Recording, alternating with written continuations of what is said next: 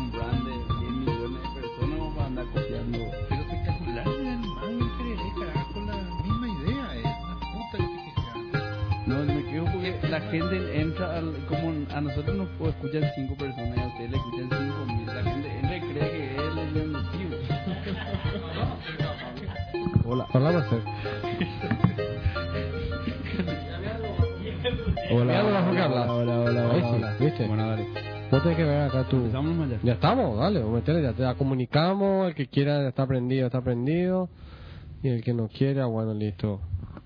Bueno, capítulo 31 de Mango Cast, 23 de agosto de 2011.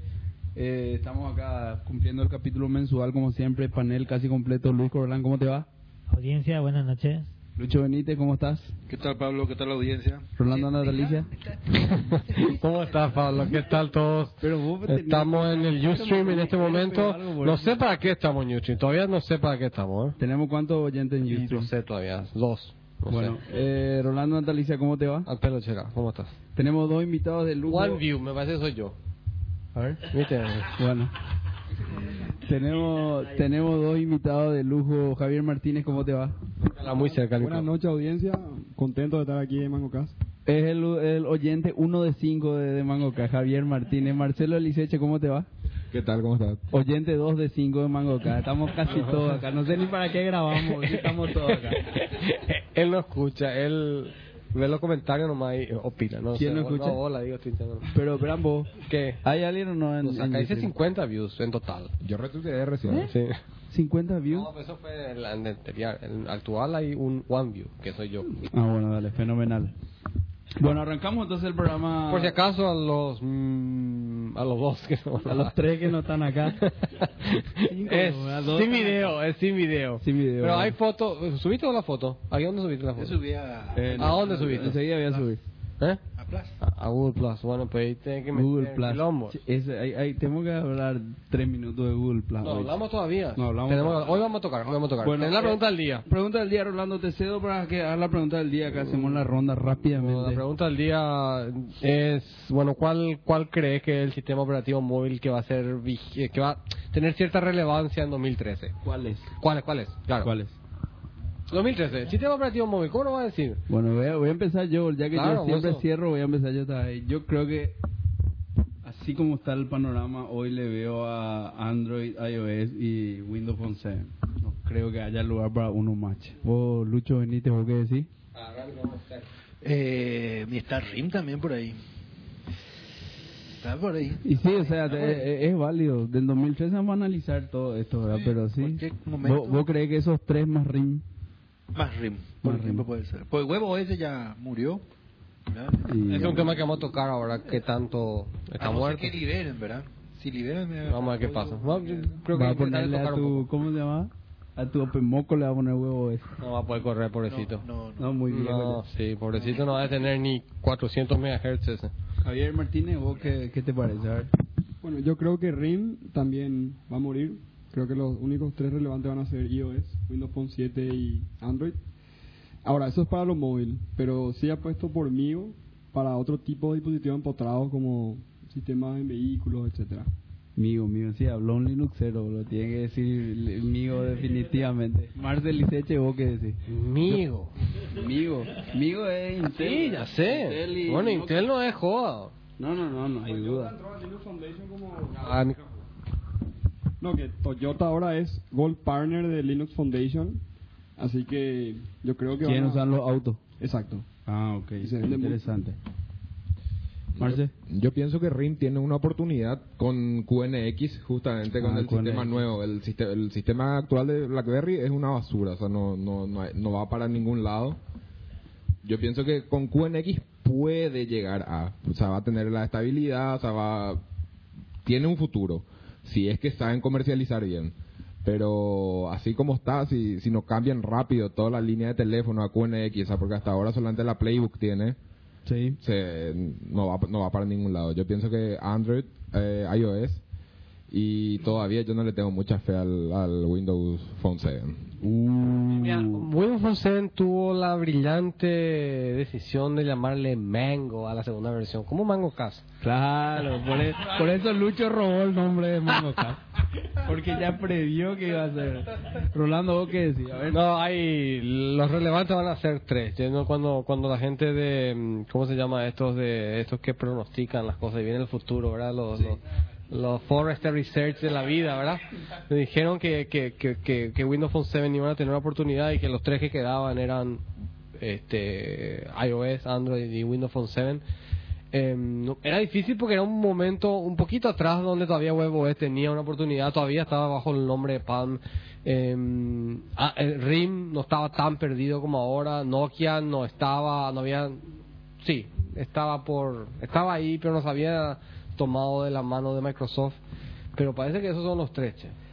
Sí, yo lo único que, que hago es realidad que, en, por lo menos en tema mobile, el tema de, de, de, de, de PC y demás no es así el caso, pero en tema mobile el mercado es muy dinámico. Si vos Muy dinámico. Cinco y- años cambió la película. Claro, así. hace cinco años vos le decías a alguien, che, Apple va a reinventar la industria de Ni la loco. telefonía. Te, te iba a reír en su Claro. cara y le iba a decir, burro, que Google iba a dominar. Yo me segmento". sigo riendo, boludo. ¿De No, qué? Probablemente te reí, pero ya Te puedes reír lo que quieras, pero de que redefinió la historia, redefinió, ¿verdad? Para bien o para mal. Google. O sea, ¿quién iba a decir, "Deja, Google va a tener un sistema operativo de la gran Yo, que o sea que en el a 2008, activar 500 mil teléfonos por en el día"? 2008 yo hice un, ah, ¿cómo se llama? Escribí en el, ahí está, pues a mi, a mi blog, un comentario sobre Android. Salía Android, qué sé yo, y, y decía que iba a ser, yo veía la, la, el Android como el Windows para, la, para el clon, ¿viste? El Windows y Intel Sí. repitiéndose en Android y algún... Digo, S y Doctor S, de, Doctor 2. No, Sí. no, no, no, no, esa, no, es esa... RDOS era Digital Research Claro. Sí, pero no, no es esa du- duotomía. Decía nomás que Android con un... O sea, que, que podía repetirse la historia de Microsoft con Intel, con Google y algún hardware partner, ¿verdad? Donde uno ponía el software y el resto ponía un montón de hardware y se repetía eso. Y pueden leer el 2008 y más o menos está ocurriendo eso, ¿verdad? Sí, Donde- ahora con lo nuevo. ahora no sé, el Motorola hablar- cambia la historia, Vamos a ¿verdad? hablar después de eso. Luis Corbalán, los tres, o no sé si los tres, los que van a quedar relevantes, ¿vos qué decís? No, yo siempre me quedé con Android, ¿verdad? O sea, de repente Android es el que... ¿Vos crees que queda uno y queda el Android? Yo creo que sí, ¿eh? Uh, Sí, Puesto, a eso. O sea, vos decís que más o menos se va a hacer tipo la historia de Microsoft, que tiene 95% de market share y el resto tiene eh, lo que sobra. Vos decís que va a ser Android, váyala. No, no, no, puede ser. puede No, ser. ¿por qué no? Puede Pero- ser, ¿no? ¿Qué, ¿Qué es lo que Apple? Apple no es nada, boludo. Mojo de pavo. y vale más que No, General no, no. Motors. Claro, no, no. perdón, que, que Exxon. Lo podemos mirar desde el punto de vista económico. Eh, financiero, vamos a decir, sí. No, pero eh, eh, sí, Es más grande que GE y vendieron 400 teléfonos, no sé qué. No, no. no, no, pero digamos, todo, o sea, es tan claro que cómo define cómo hay que hacer negocio, por lo menos. Yo no sé si, si el market share obviamente no va a dominar ni nada, pero cómo hay que vender las cosas, él que dice cómo tienen que hacerse. HP, que vamos a hablar hoy del tema, baja toda su línea de consumer porque no supo hacer lo que lo que hizo Apple. HP empezó a competir hacia abajo Pero- con Asus, con Toshiba, con Pero vi Dell. que el tablet de HP. No, yo no estoy Chao. ni hablando. No, ahora vamos a contar, vamos a hablar de esa historia. Agarra tu... No, ¿Cómo que no hay? ¿Qué pasa? ¿Qué Sí, ¿cómo no, no puedo Un entrar? saludo a Jan y ahí por el, el, el- al, al- al Ustream. ¿Por qué? Pero y... A ver un poco. Si estamos conectados, estoy acá broadcasteando a, a, tu- a full estamos. ¿Eh? Me veo todo. ¿Dónde está? Mira. Bueno, mientras. Rolando ve el tema ese, eh, voy lo a sé yo. introducir al, al siguiente tema. Stop broadcast, stop... Estamos.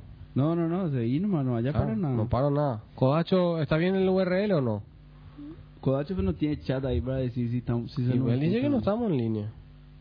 Pero bueno. Hay que enseñarle a hacer a, a navegar por la página web. bueno, eh, em- acá está así mencionando justamente Kodacho, pero bueno, el uno de los uno de los motivos por los cuales nosotros hace ya no sé cuándo casi casi tres años empezamos a grabar estos capítulos de Mangocast era no solamente para hablar de tecnología sino para aterrizar también tecnología a lo que es la realidad paraguaya y, a- hacer un y hacer cosas relacionadas a eh, tecnología dentro de Paraguay. Y en esa línea quiero introducir el primer tema hoy y para eso le invitamos acá a Javier Martínez.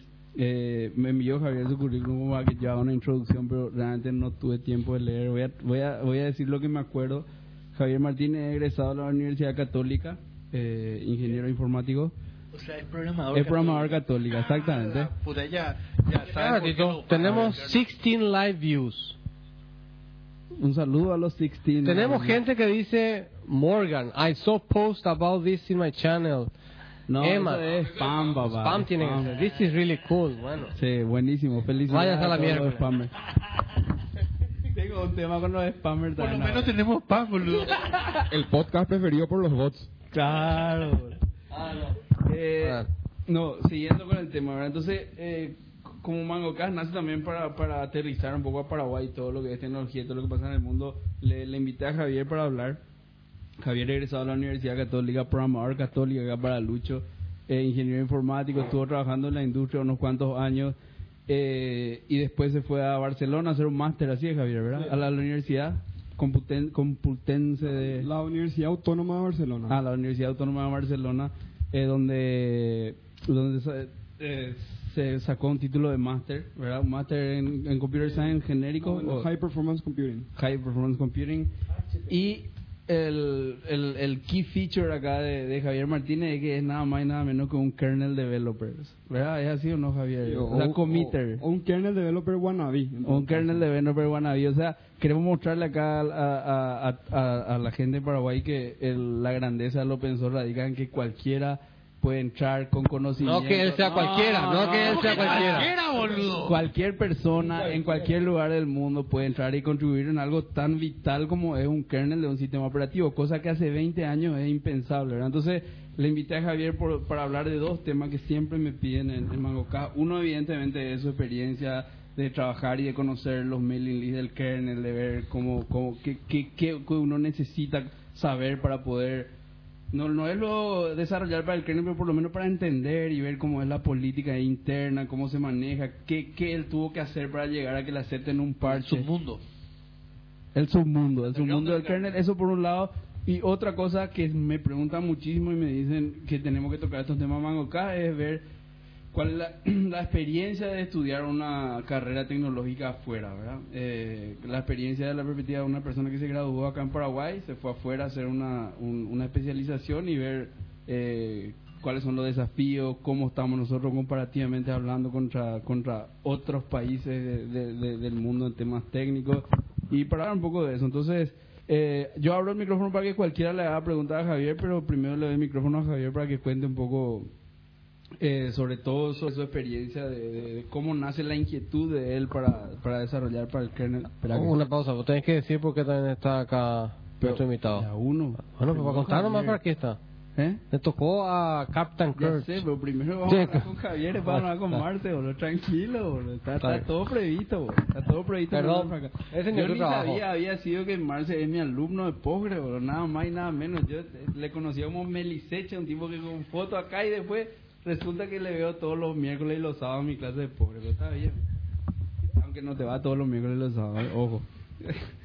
Bueno, Javier, eh, te, te cedo la, la, la palabra para, para que comente un poco y por, ponerle que haya del resto de los tres oyentes alguien que quiera también desarrollar para el kernel y que le cuente un poco tu experiencia, porque eh, eh, debe ser un mundo difícil, muy competitivo, no no no cualquiera eh, hace lo que lo que estaba haciendo y bueno, eh, adelante. Bueno, eh, lo primero que quería comentar es no solamente involucrarse en un proyecto como el kernel de Linux, sino que hay muchos proyectos open source. Creo que hay un proyecto para el interés de cada uno. Yo creo que en el Paraguay, al menos yo cuando era estudiante, Un paréntesis mínimo, hoy hicimos acá el, el compromiso interno de no pelearnos con Lucho de op- software privado versus open source. O sea, si Lucho no rantea es porque hoy estamos todos en onda son de paz. Y porque no vino Mix. Adelante.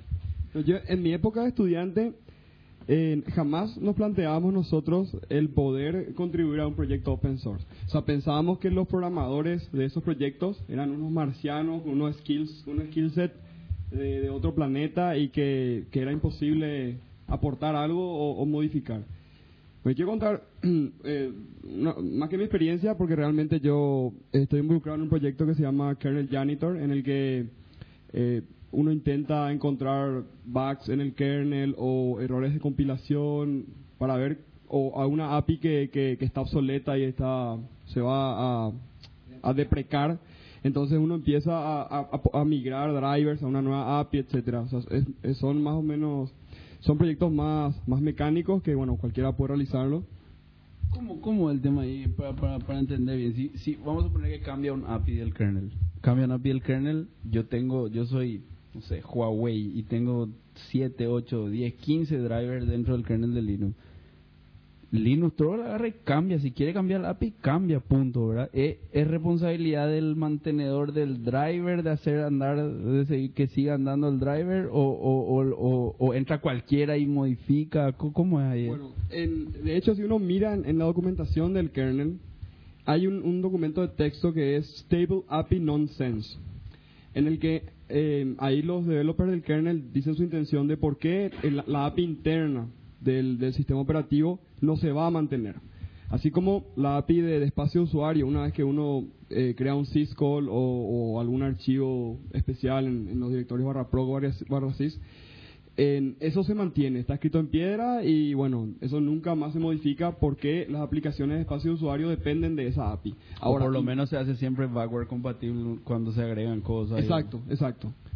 Bueno, eh, Además, no entonces, se entiende el tema de estándares, POSIX y demás. Sí, lleva, sí, no claro. tocar eso así. claro, bueno, pero Linux en sí, si bien es un POSIX compatible, ¿verdad? No, est- está extendido, tiene ciertas, ciertas interfaces que no son POSIX, pero el punto es que toda la API interna del sistema operativo en cualquier momento puede cambiar. ¿Por qué? Bueno, eh, se le da prioridad a, a lo técnico. Si alguien demuestra técnicamente que modificar una API tiene algún- alguna mejora, entonces eso se modifica y es responsabilidad de todos que eh, lo- los, los drivers o, o algún al- algo que, que dependa de, de esa API se actualice. Por eso es que cada vez más fabricantes de hardware intentan que sus drivers estén En upstream. espacio usuario. No, bueno, eso depende mucho del, del use case, porque hay cosas que uno no, no puede hacer en espacio usuario. No, no, eso está claro. Bueno, pero lo que intentan hacer es que su driver esté upstream, porque inicialmente los fabricantes de hardware Ah, lo que hacían ya, eran ya. tenían módulos propietarios por, porque bueno tenían miedo de, de la competencia y que sepan que puedan inducir el, el- el diseño del hardware el comportamiento del hardware mirando el driver. Entonces tenían módulos eh, que eran proyectos out of tree o sea que ellos mantenían su propio driver fuera del kernel y muchos mantenían de manera propietaria que fuera el caso de Nvidia ATI casi todos los, los fabricantes de tarjetas de video Sí, o, o, o- o más. Y yo me acuerdo las tarjetas de red venían con sus La- las. Wi-Fi, sí, casi todas eran. Bueno, entonces los fabricantes empezaron a entender que era mejor para ellos que su driver uno, sea GPL y que esté dentro del kernel. Entonces, la manutención de ese driver, una vez que ellos escribían, le, era- le costaba gratis. ¿Por Claro. qué? Porque hay gente de Corei como, como, como yo que me gusta eso, entonces eh, actualizo para que utilice la, la nueva API de- del kernel. Por eso es que cada vez más fabricantes se dieron cuenta de eso, que, que, que tener un proyecto fuera, fuera de- de- del, del- Claro, del kernel económicamente más caro. era punto. caro, era económicamente más caro. Bueno, yo te, te corté el- lo que estaba diciendo, retomar nomás porque eso fue una- un parentecito así de mango caro. Los perros meten nomás y su cuchara y, y preguntan. Ah, pero espectacular. Bueno, entonces, eh, a mí siempre, cuando bueno cuando estaba en la universidad, siempre me llamó mucho la atención los sistemas operativos. Los sistemas operativos y, y todo lo que era input-output en particular, porque decía que, bueno, que lo importante de la, de la, de la, de la computadora es el hecho de que se puedan relacionar con nosotros. Ya sea. Claro. Entonces, me, me gustaba mucho eso y investigaba, leía, me, me gustaba la materia de sistemas operativos, me gustó mucho, la materia de programación en C también. Y No es pues ya necesario esa última parte, boludo. No.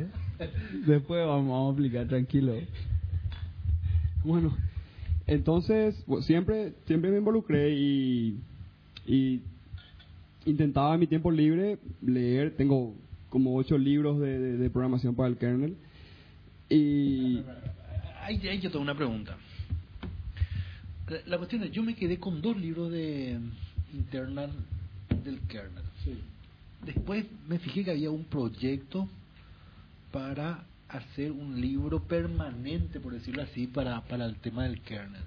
No, no Un hay libro digital. hoy uno, uno actualizado de lo que pasa, so- solamente son los fuentes. eh, no, Me imagino, o sea, eh, esos, esos internal, el kernel internal son viejos, o sea, estoy hablando de cuántos, sí, por lo menos 10 años. Sí, son viejos, pero pero hay libros más nuevos. Por ejemplo, Linux Kernel Development de Robert Loeb, que es nada más y nada menos que software engineer en Google. Eh, es el mejor libro ¿Y para ¿Y es kernel developer o no? Bueno, era fue mucho tiempo kernel developer. De hecho, él fue uno de los que aportó al scheduler O1 de Linux 2.6 y fue el que el que hizo que, que Linux sea eh, expropiable a nivel de, de kernel, ¿verdad? Que fue que era esos fueron los parches de él y entró a trabajar en Android. Él entró a trabajar en Android y ahora es Entró a forcar el Linux, a forquear el Linux. entró a forquear el kernel, claro, y con todo el bagaje que tenía de, de todo, lo- la experiencia de él, pero hoy en día está trabajando en infraestructura de Google. O sea, ya no es más kernel developer, ya no se Es un lucho cualquiera. ya no hace más nada, todo el día está haciendo el SSD y editando archivos de configuración. No, no, no. Es programador, pero pero mantiene la infraestructura de Google, MapReduce, eh, todo, eh, Bigtable, Big- Google FS, etcétera. Bueno, el, li- el libro de él eh, es muy bueno y está actualizado. La, la última edición creo que es del 2010. Eso es muy bueno. Sí, sí. Yo esa no tengo, tengo la anterior de él, pe- pero... Y bueno, hay unos cuantos libros que están actualizados, otros no, pero de, de todas formas, imposible es tener un libro con, con la API actualizada, porque cambia demasiado. O sea, el, el kernel de Linux es un proyecto que, que se envían 6 parches por hora, se cambian 2.000 líneas de código por, por día. Eh, explica un poquito mejor, eso es extremadamente interesante. Seis parches por hora se envían a quién? No al Linux Torvald. Bueno, lo que, Si no, el tipo se va a pasar mergeando parche y no va a hacer nunca nada. claro, lo que pasa es que el, no hay ningún parche que finalmente no termine en Linux No, Torvalds. eso está claro, pero digamos, para que explique nomás cómo es el modelo jerárquico, eso es súper interesante desde el punto de vista de esta ingeniería de software. ¿verdad? Bueno, existe, sí, en, en el desarrollo del kernel de Linux existe, el modelo es un modelo, como dice Linux Torvalds, basado en confianza. Él confía en los que están por debajo de él. Entonces hay un mantenedor de, que es su sistema de networking, otro de su sistema de SCSI, otro de su sistema de, por, por cada file system. O sea, Cuando vas a decir mantenedor de un tipo. es un tipo. O sea, es, es como un círculo. Es un tipo, es un tipo el que está debajo del Linux Torvald, pero que a- debajo tiene n tipos de, a los que, de lo que, so- en los que él confía, digamos, y esos tendrán también su eso es lo, lo lindo, de, por lo menos desde el punto de vista de ingeniería social y ingeniería de software. ¿verdad? Por eso es que Git, el source code management de- del kernel, es inherentemente descentralizado, porque el desarrollo del, del kernel de Linux es descentralizado. Y bueno, según Linus Torvalds, que, que todos los proyectos de software realmente son descentralizados. Porque eh, al tener una arquitectura modular en cualquier eh, software grande, el que está encargado de un módulo en particular, para él eso es la parte más importante del proyecto. Claro. Entonces, lo- los modelos centralizados, según él, son una forma de pensar. O sea, no se mapea a, lo- a los trabajos. Por lo menos no los trabajos grandes, digamos. Exacto, por lo menos los trabajos grandes. ¿verdad? Claro. Y bueno, entonces hay, hay un script en, en- el kernel de Linux que es getMaintainer, un script en Perl, que lo que hace es, cuando uno modifica un, un archivo, entonces lo que hace es verifica en, en los logs del, de Git em, quién fue el que modificó eso. Que entonces ahí te dice cuáles son las personas que a las, a las que hay que copiarle ese parche cuando uno modifica. Ah, ok. Entonces, eh, Se le copia automáticamente cuando... Se, bueno, no, no, no, no. Bueno, Git tiene. Uno puede o hacerlo manualmente con, con su cliente de mail. O poner un hook en el Git para que ya le envíe. Git tiene, de hecho, Git tiene un, un, un send email que, bueno, le envía el, el- el correo. Hook se llama en Git también, porque en Mercurial son hooks. Eh, no sé. Eh, yo sé que, bueno, en Subversion también son hooks, pero no sé. Yo, yo tengo. Yo, hay un, uno, unos utilitarios, unos binarios que, que hacen todo eso. no sé. Y, y bueno, entonces uno le envía el parche a esas personas y a, determinadas listas de correo. Porque el pegamento de todo eso son las listas de correos. El, está el, Linux Kernel Mailing List, es la, más, la principal, pero tiene demasiada información, demasiado flujo. Entonces lo que uno hace es, si uno está trabajando en, qué sé yo, en, en su sistema de networking o en un driver en particular de red, entonces copia a LinuxNet, así. Y, y ahí, y cuando uno envía un parche, uno pone un, un- algo que se llama un sign off, en que uno firma el, el- el parche diciendo yo fui el que hizo esa modificación. Con una clave pública privada. Así No necesariamente. ¿No? No, no, porque como es un nivel de confianza, eh, uno cree que el que envía es. Entonces, y eso, hay alguien que puede hacer un act de eso, que generalmente es el, el, el maintainer de su sistema o del driver. tuyo, que está claro, que está encima tuyo, y otra vez así se va propagando hasta arriba. Y eso, eso, eh, eso yo por ejemplo hago un commit en el, en el Git, ¿verdad? Eso se, se estampa ahí con mi nombre de usuario porque así funcionan los, los, los SSM distribuidos. Eso, si me acepta el que está por encima mío el, parche, se va esa, ese, ese commit mío con mi, con mi, con mi menos M todo completo o no? Bueno, realmente uno nunca hace un commit a un, a un Git. Por lo menos no uno que está último en la jerarquía. Linux Torvalds sí hace pull de, de Gits. No, no, de- pero ¿cómo no hace commit? Commit hace toda la hora.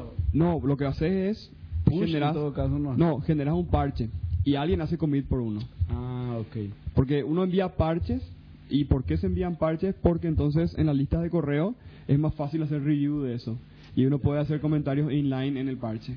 Entonces ahí comentan, por ejemplo, no, tenés que hacer esto, tenés que hacer lo otro. Uno hace las modificaciones dependiendo de las recomendaciones de la gente, reenvía el parche. Claro, pero no es que uno no puede hacer commit, sino que uno no hace por conveniencia, digamos. No, no, porque uno, hacer para empezar, claro, pero un uno, repositorio local te estoy diciendo. No, no, no, claro. Uno podría hacer un commit, hace un clon de un, de un árbol en particular. Claro, yo puedo hacer commit a mi repositorio local, Claro, commit pero generalmente lo que, pero finalmente hago un git eh, format patch y me genera parches. Envía un diff hacia arriba. Exacto, envía un día hacia arriba. O sea, yo no envío nunca commits. Ok, ahora entiendo. Eh, claro, hago commits en mi árbol local, pero yo podría usar Quilt o cualquier otra herramienta para o, hacerla manualmente, ¿verdad? Y generar diff. O sea, eso, u- uso Git por una cuestión de, de facilidad nomás. Claro. Pero nunca hago commit. Alguien hace commit por mí. Por eso lo importante es el sign off. Ahí lo que se, ahí dice quién fue el que realmente hizo esa modificación. Ya, espectacular. Después, pregunten. Bueno, esperan un poco. Eh, te fuiste ya demasiado técnico al pedo, boludo. Eh, No, pero me pregunté. No, y sí, pero este hace preguntas estúpidas, si es, fue tu profesor luego también. La, la cuestión es la siguiente, o sea, eh, para un pendejo que ahora está en, en la facultad, ¿verdad? Eh, yo quiero aprender el kernel, ¿qué tengo que hacer? Más allá de ese- esos libros, tres libros, leer fuente, bajar, eh, tener en un, ¿cómo se llama? En un en un repositorio local empezar a jugar ¿qué, qué es lo que tengo que hacer? O, sea, o, cómo te metiste dentro del tema para para para hacer cosas más en serio para- más allá de jugar ¿verdad? Yo creo que el primer paso para alguien que quiera aprender el kernel es entender que el kernel de Linux es un gran proyecto escrito en C. O sea, no tenerle miedo, no decir que es algo hecho por, como dije, por gente extraterrestre. Son programadores como, como todos. Claro, eh, son probablemente muchos son mucho más inteligentes que, nosotros, eh, algunos no. Eh, están empleados tiempo completo para hacer eso. Entonces también, entonces entender eso, que un gran proyecto escrito en C, si uno sabe C, puede hacer casi todo. Es muy poco el código que es dependiente de la, de la arquitectura, que es código en Assembler o algo así. A no ser que alguien quiera aportar el kernel a otra, a otra arquitectura, no va a haber Assembler, no va a tener que... Entonces eso es lo primero, entender que es un gran proyecto en C y que cualquiera puede modificar. Lo segundo es eh, entrar a kernel janitors, ver qué es lo que se necesita hacer. Y, y lo tercero, sí, buscar documentación. El kernel de Linux tiene mucha documentación y una forma de, de empezar a, aportar puede ser justamente extender esa documentación. Mucha documentación está obsoleta, entonces mirar si realmente lo que uno lee y después se va y mira en el código fuente es consistente la, la API que uno ve con la documentación, si no modificar. Pero eh, tenés el janitor, ¿y después qué sería? O sea, si es que hay alguna jerarquía ahí, o alguna Pues especie janitor de una forma de entrar. No, y por eso, por eso, por eso. ¿Qué, qué otra alternativa hay, verdad? Bueno, en, lo, lo que yo hice para empezar fue, hay un hay un, eh, un árbol que es Linux Next, en el que ahí se hace integración de to- todos los otros árboles para que Linux Torvald no tenga que estar eh, resolviendo conflictos. Entonces alguien hace eso por él. Ese árbol generalmente está con muy poco testing. Entonces, lo primero que yo haría fue testear, ver si compila. Muchas veces ni compila, porque alguien cambió una, algo cambió, cambió una API. El, eh, como dijo Pablo, el, la- el fabricante de, de hardware no cambió su driver. Entonces lo primero que tienes que saber hacer para entrar es compilar el kernel. No sabes compilar el kernel, andate nomás a, a aprender eso. Claro, sí, el, el build system de- del kernel es lo primero que uno tiene que aprender. Ah, sea, si sos Linuxero, sabes compilar. No.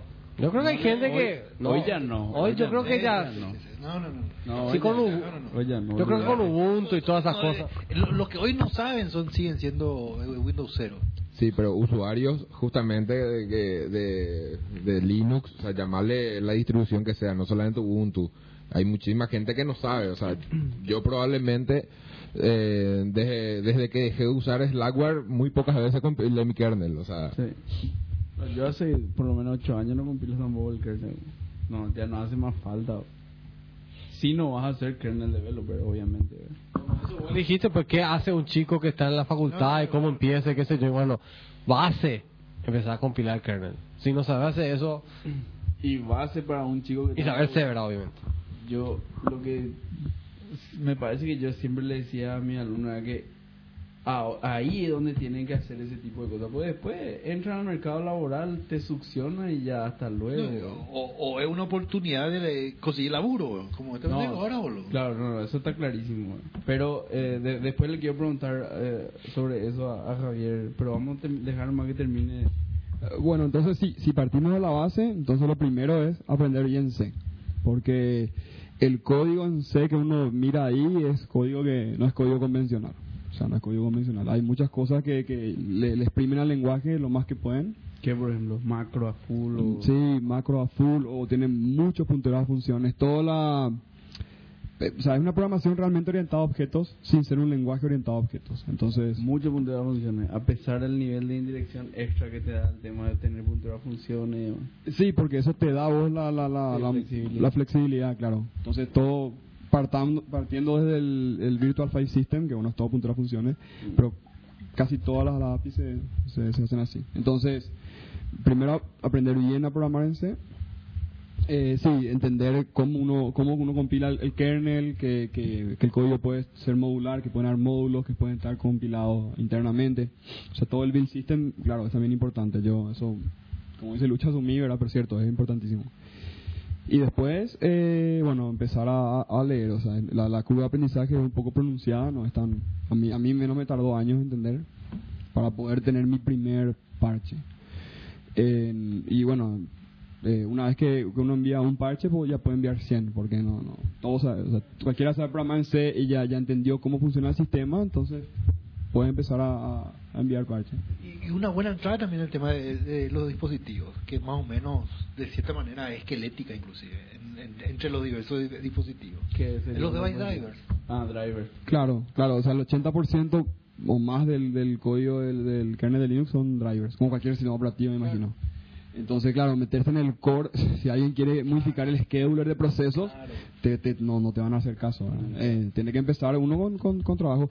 Eso hay que entender que, que el, en el kernel de Linux es mucho meritocracia. Google puede decir, quiero cambiar esta API, y no le pueden hacer caso. Pero puede venir una persona que, que hizo por hobby hace 10 años y quiere reescribir ese sistema de, de qué sé yo, del blog. Virtual, man- virtual Eh, memory, bueno. de Virtual Memory y, y sí, como ocurrió varias veces. como ocurrió varias veces.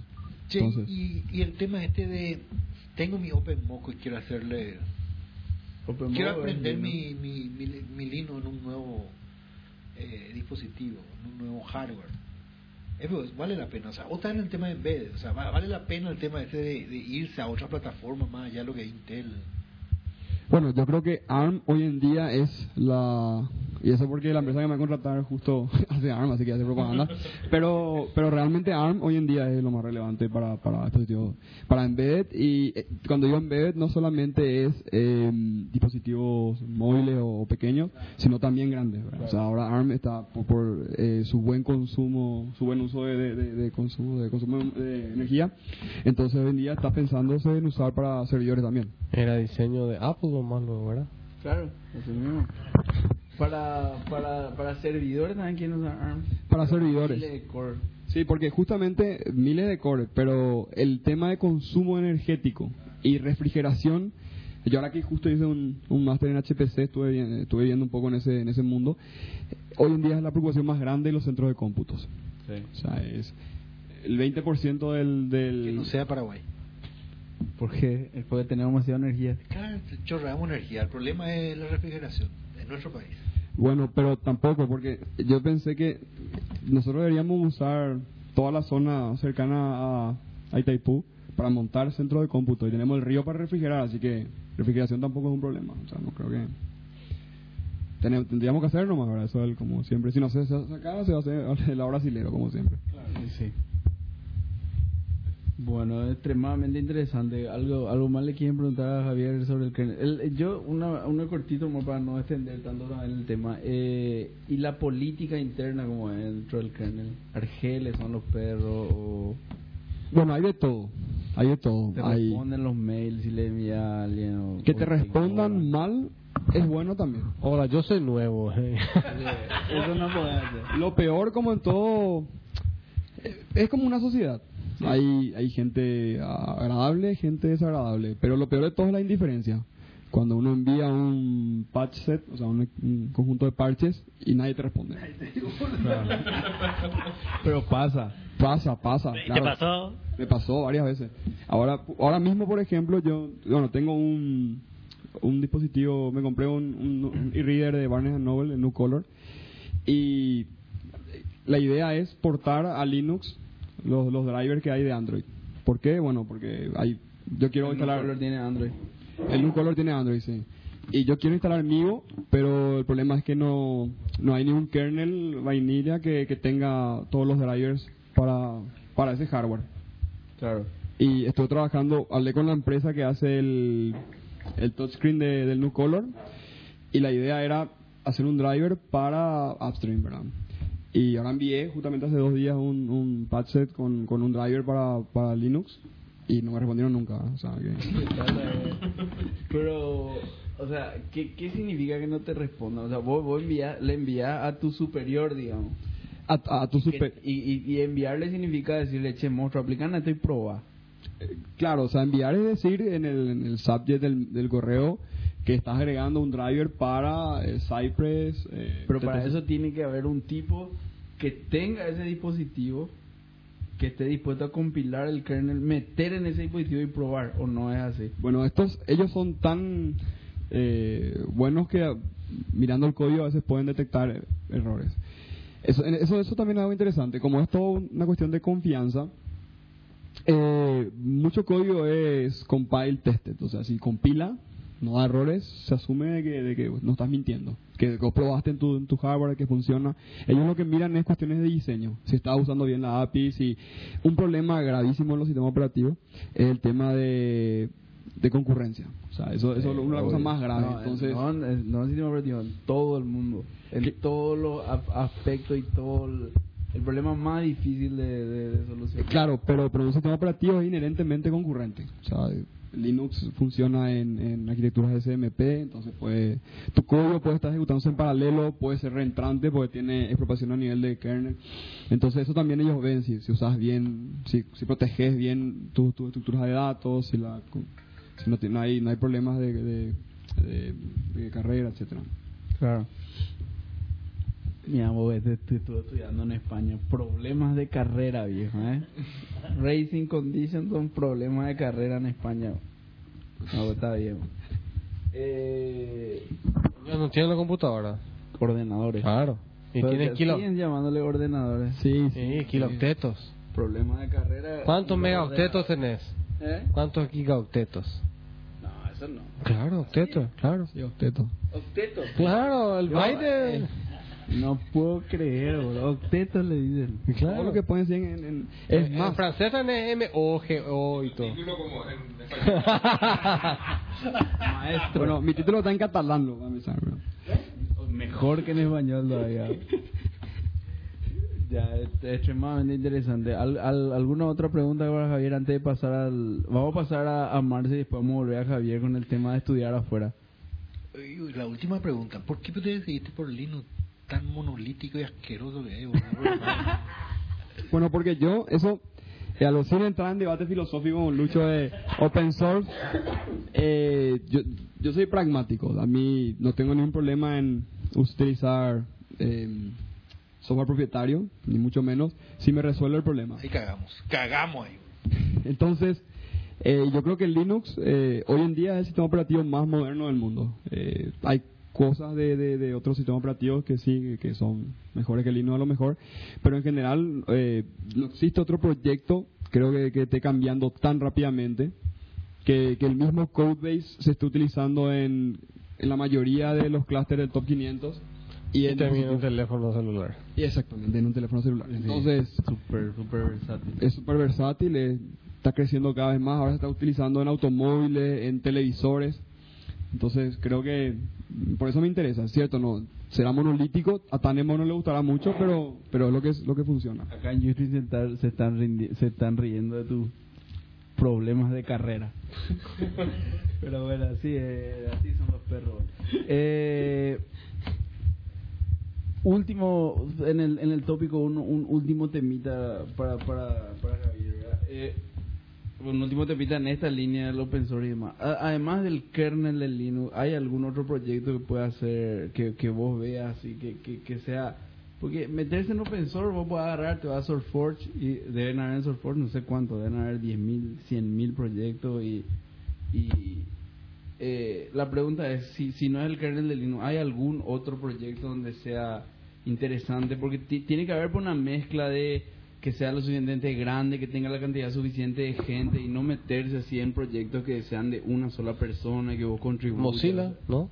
No, por eso Pregunto. Mozilla, yo lo que leo es que tiene el problema que es C++ y un código medio quilombo y los perros son súper argeles. Eso es lo, lo que se lee así. el- pero ¿hay algún otro proyecto que, que, que, que vos hayas identificado? No, y la, la respuesta rápida es lo que estén usando.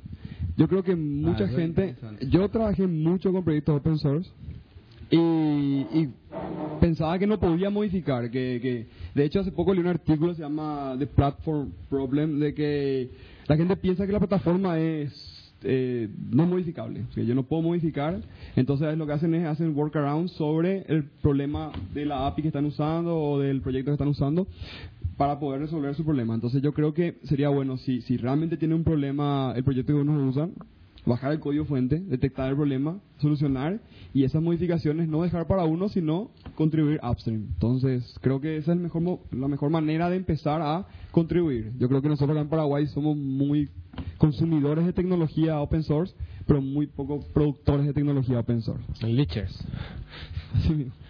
Entonces, bueno, yo creo que lo ideal es empezar por ahí y entender, porque el- trabajar en open source yo creo que es una cuestión más social que técnica. No hay, no hay diferencia con estar en un proyecto eh, a puerta cerrada, digamos, pero es poder relacionarse con, con la gente. Y algo interesante del open source es hacer currículum, porque todo el trabajo que uno hace, eso es disponible y cualquiera puede ver. Entonces es un, es un currículum interesante. De hecho, yo ahora conseguí un trabajo allá por, por, por, por las contribuciones mínimas que hice en Linux. ¿Cómo, fue eso? ¿Cómo fue eso? ¿Cómo, está eso? ¿Cómo, cómo llegaste a, a tener laburo? Bueno, yo estaba terminando el máster y, y bueno, me di cuenta que el mundo académico no, no era lo mío. Entonces quería volver a la industria. Yo estuve trabajando en la industria antes de empezar la maestría y tenía una oferta de hacer un doctorado allá en, en, la universidad, con, continuar con mi línea de investigación y bueno, doctorarme. Y entonces empecé a ver opciones en la industria que, que yo que ya sabía bien lo que quería hacer, yo sabía que quería trabajar en, en, en Linux, entonces veía, vi en España qué, qué opciones tenía. Y lo que hice fue, eh, empecé a mirar en los logs del kernel qué empresas de Barcelona habían contribuido código a Linux. Y ahí contacté con, con dos o tres ingenieros y le envié mi, un correo diciéndole que, que estaba terminando una maestría, que tenía una oferta de un doctorado, pero que quería trabajar en la industria y que, que ellos me recomendaban, qué empresa, etcétera. Y uno de ellos me dijo, mándame tu currículum. Y le mandé, porque yo le, había mandado en el correo eh, un link a, eh, bueno, al, al log de, de, de Git del kernel 2.6 con, con un summary de todos los parches que, que había enviado. Entonces le interesó eso, vio que ya tenía parches adentro y me entrevistaron. Y bueno, que me- al final me contrataron y empiezo ahora en septiembre a trabajar con ellos. O sea, en síntesis, el haber hecho updates o commits al, al proyecto o como sea, ¿verdad? De alguna manera te dio la plataforma para conseguir un laburo. De cierta manera fue eso. Así mismo, de hecho en la reunión ellos me dijeron, nosotros no, no, no solemos contratar gente que no conocemos, toda la gente que está acá es gente que ya, ya habíamos trabajado con ellos antes, pero vimos que ya tenía contribuciones a Linux, entonces nos interesó. Como sos de la casa, más o menos. ¿eh? Sí, sí, confianza. exacto, que ya, ya no, no, te- no tenemos que enseñarte todo de cero. Claro, hay cosas, yo nunca trabajé con dispositivos, con, con Embedded, nunca trabajé con ARM, con, con OMAP, pero ¿El laburo empezaste ya o...? no, no, no, empiezo ahora, justo estoy de vacaciones ahora, pues vine a Paraguay y empiezo ahora en septiembre. El level económico ni hablemos. No, no, level- Claro. ¿Cuánto? ¿De No, cuánto no, no. estamos- ¿Cu- ¿Cuántos cuántos euros va a enviar a, a los programas de MangoCast, boludo, pa- para actualizar el hardware? Esto mensual, ¿quién es ese? No, económicamente no, no, no, no, no, no crean que el- un programador en Java, de Java Enterprise allá gana mucho más que un programador de, de, de drivers para Linux. Eh, pero la cuestión es mi motivación y encima, o sea, yo quiero programar para el, para el Linux de manera profesional, siempre hice todo de hobby y bueno, que me- la oportunidad de que me paguen para hacer lo que me gusta hacer y lo que siempre hice en mi tiempo libre es, bueno, es muy ideal. Che, Marce, ahora pasando directamente a otro, ahora, y ahora que no está Pablo, me toca el papel de, de preguntar. ¿Te fuiste a, a la conferencia a DEFCON? A DEFCON, sí. Mira qué bueno. A ver, ¿sabes qué es DEFCON? Ese, ese es tu, tu Disneylandia más o menos, ¿verdad? Es que es, eh, yo también, yo estaba... Te- ¿Por qué te fuiste a DEFCON? ¿Alguien te pagó? Te...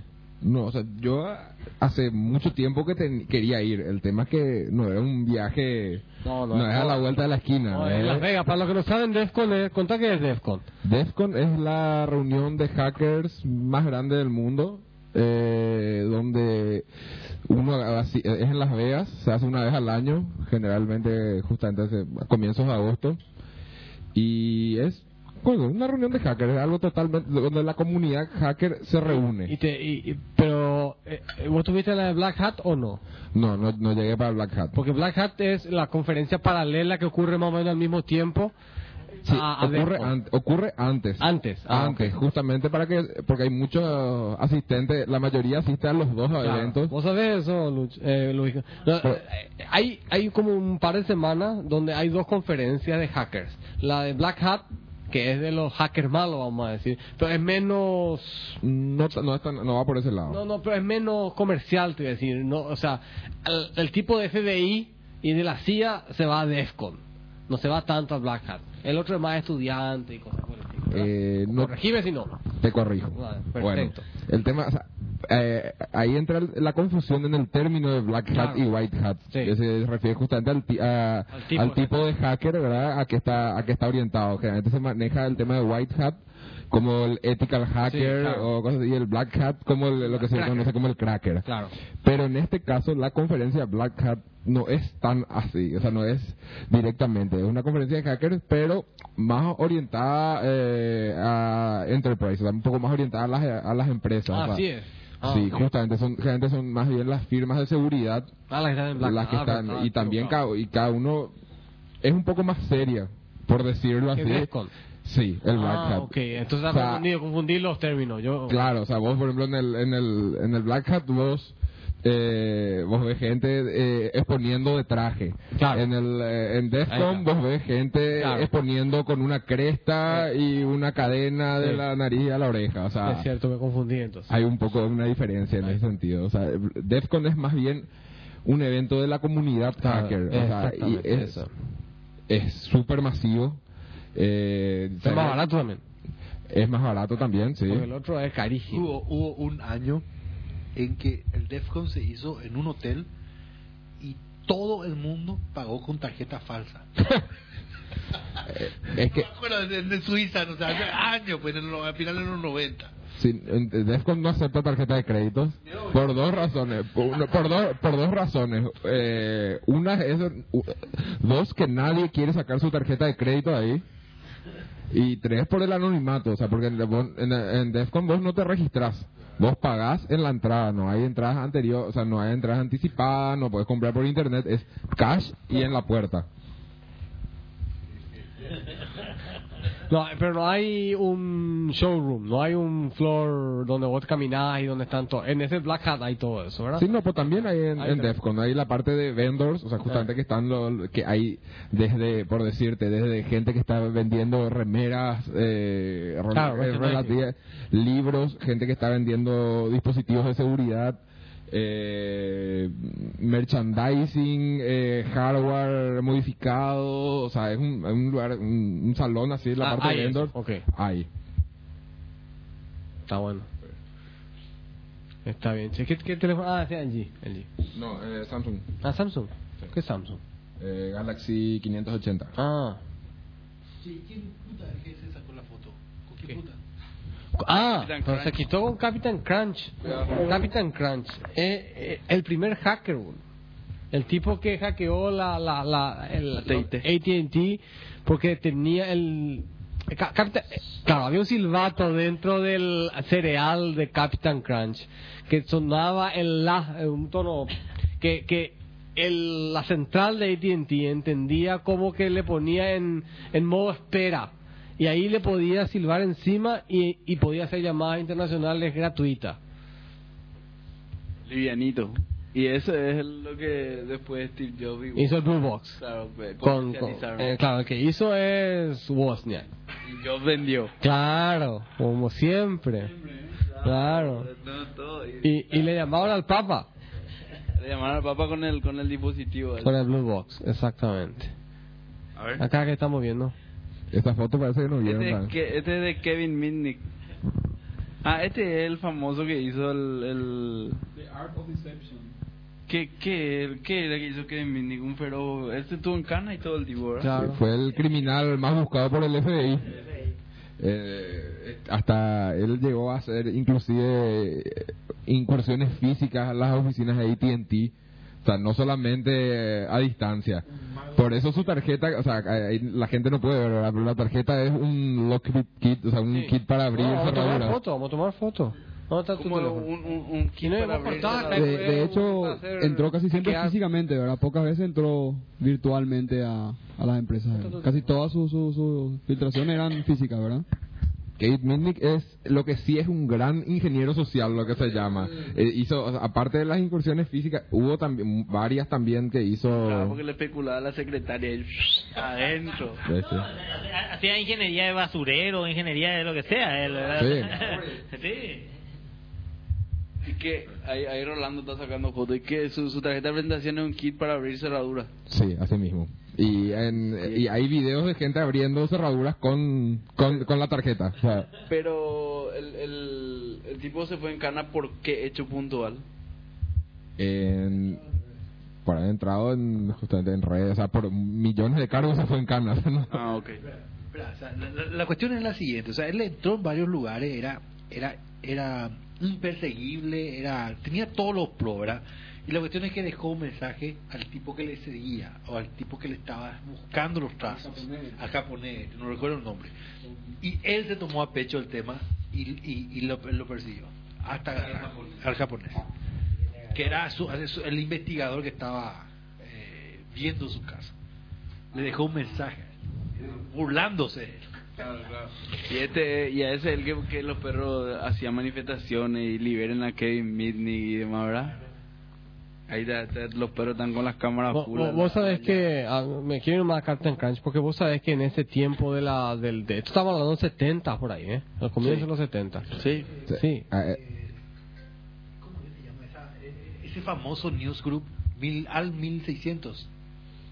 De, de- Al- de esa época. Al- alt- Al eh, 1600. Bueno, ahí eh, después sale la parte de los BBS y los newsgroup, un poquito después.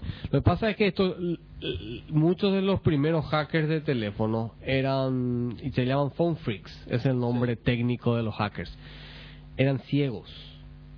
Porque los ciegos tienen una percepción especial de- y algunos tienen perfect pitch. Y no pueden escuchar exactamente cuál es el tono. Y ahí había uno que podía reproducir con su boca el sonido Para discar. para, para discar. Pero hasta ahora eso es, ¿verdad o no?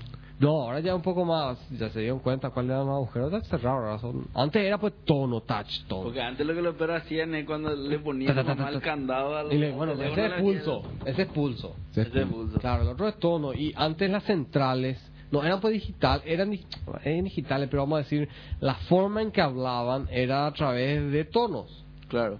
Entonces se, se pasaban tonos y vos inclusive le hacías una llamada internacional y escuchabas como que alguien le estaba dictando los tonos al otro lado para que hiciera la llamada. Claro, para que termine la Claro. llamada, digamos. Pero hasta ahora se puede hacer eso, o sea, vos agarras un celular y dis- discando, reproducen los tonos que tienen que ser. Si pones al lado de un tubo Claro. de teléfono, disca. Ah, no, sin duda. Disca. El, eh, ¿Cómo se llama? Pero ya con Este, la boca lo que es más Vos no viste Dark. No, no, no. Los tonos son los mismos. Solo que vos no podés ah, decirle a la central nomás que Ah, haga ya, eso, ya, ¿verdad? ya, ya, ya, Con las claro. centrales son un poco más sofisticadas. Dark Angel no viste vos una de esas películas. No, no, ella con su. Escuchó y se va y reproduce nomás con su. Con su boca. Claro.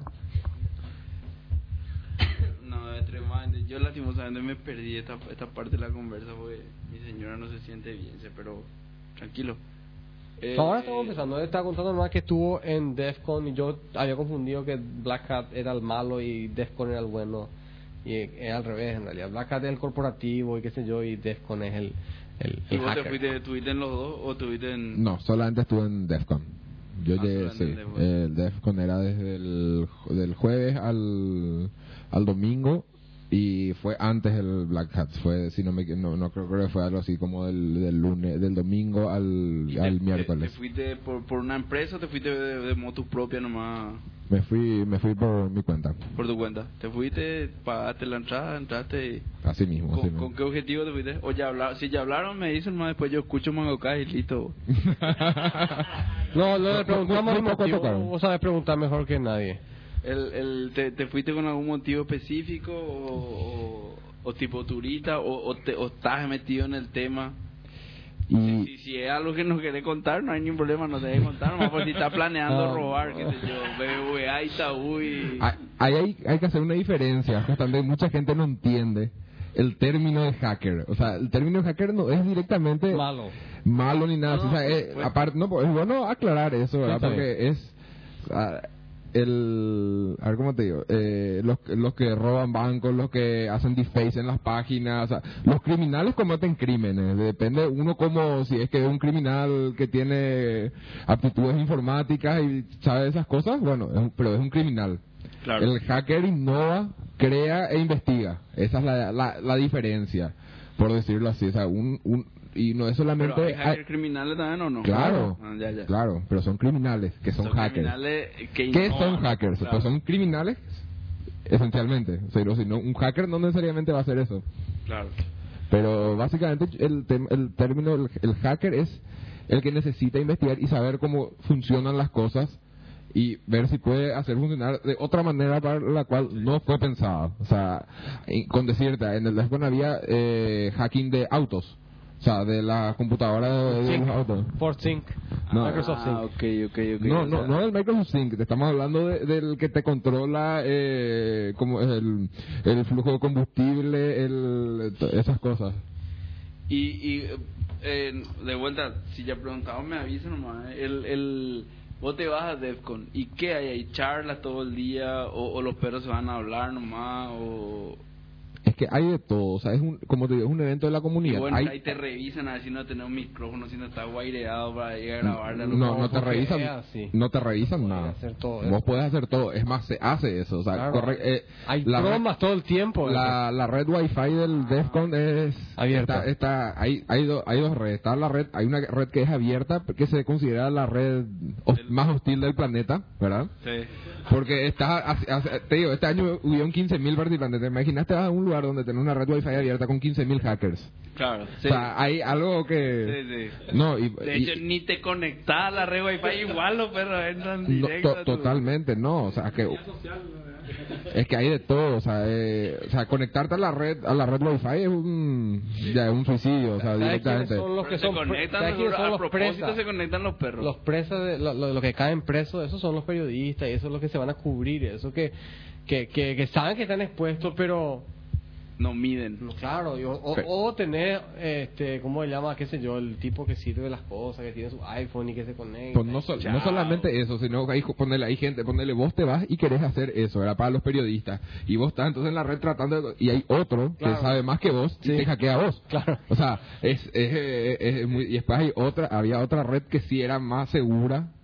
O sea, que era con la encriptación, pero lo mismo. O sea, decía segura entre comillas. Decir, o sea, Sí, sí estaba, o sea, no te pueden asegurar eso. O sea, con decirte que hay informes que se llegó a hackear la red CDMA, ¿verdad? De telefonía y Ahí adentro. ahí adentro, o sea, informes, todavía no, no, no, no comprobados. CDMA, ¿quién es Verizon? Verizon y... Sí. ah, y, y decía eh, 4G, no o sea, si es LTE o cuál tecnología 4 que denominada 4G. 4G, el único que tiene 4G Sprint. es... No, Verizon.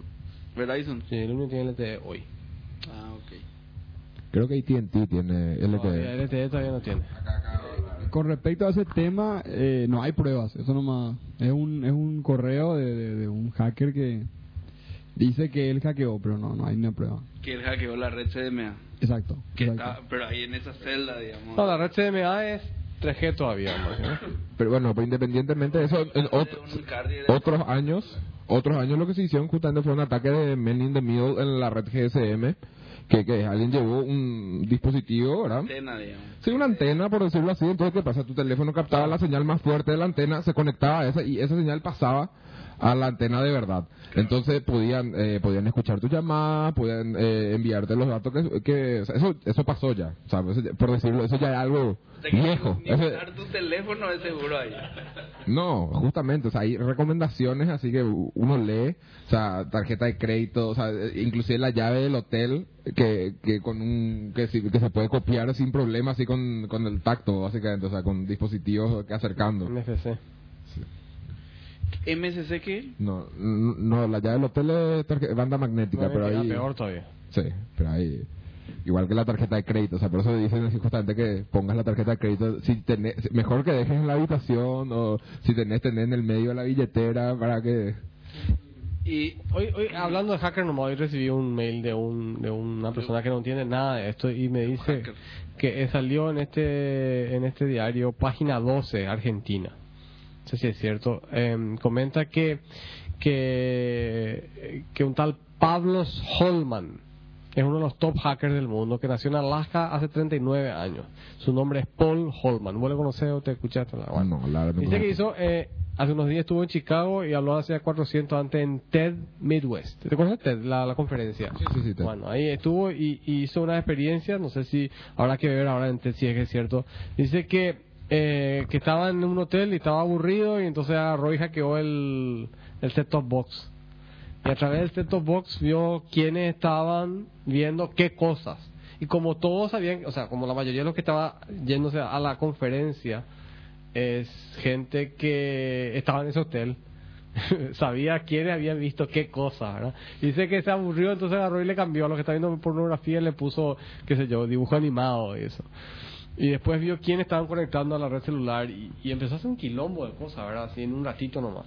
Y la gente empezó, o sea, hoy recibí esto y en algún momento voy a ir a ver si en la, es- en- ahí en TED está realmente esto o es una bola del, del que escribió. En el, el, el, el Defcon fue en el hotel en el Río, que es Hotel Casino, Mm. y todos los cajeros automáticos del, del, del, del- del casino estaban fuera de servicio. Justamente, o sea, lo, o sea no, eh, lo más importante, la primera charla que se llama eh, Defcon 101, o sea, como la introducción que, Claro, que te dicen unas cuantas cosas, las recomendaciones, o sea, eh, ahí aclar- aclaraban justamente, o sea, pedían por favor que no sean simpáticos, que no hackeen el aire acondicionado porque están en el medio del puto desierto. Claro. Eh, eh, no, es muy simpático porque, eh, eh, ya te digo, es como estábamos hablando, ah, la pregunta, ¿qué hay?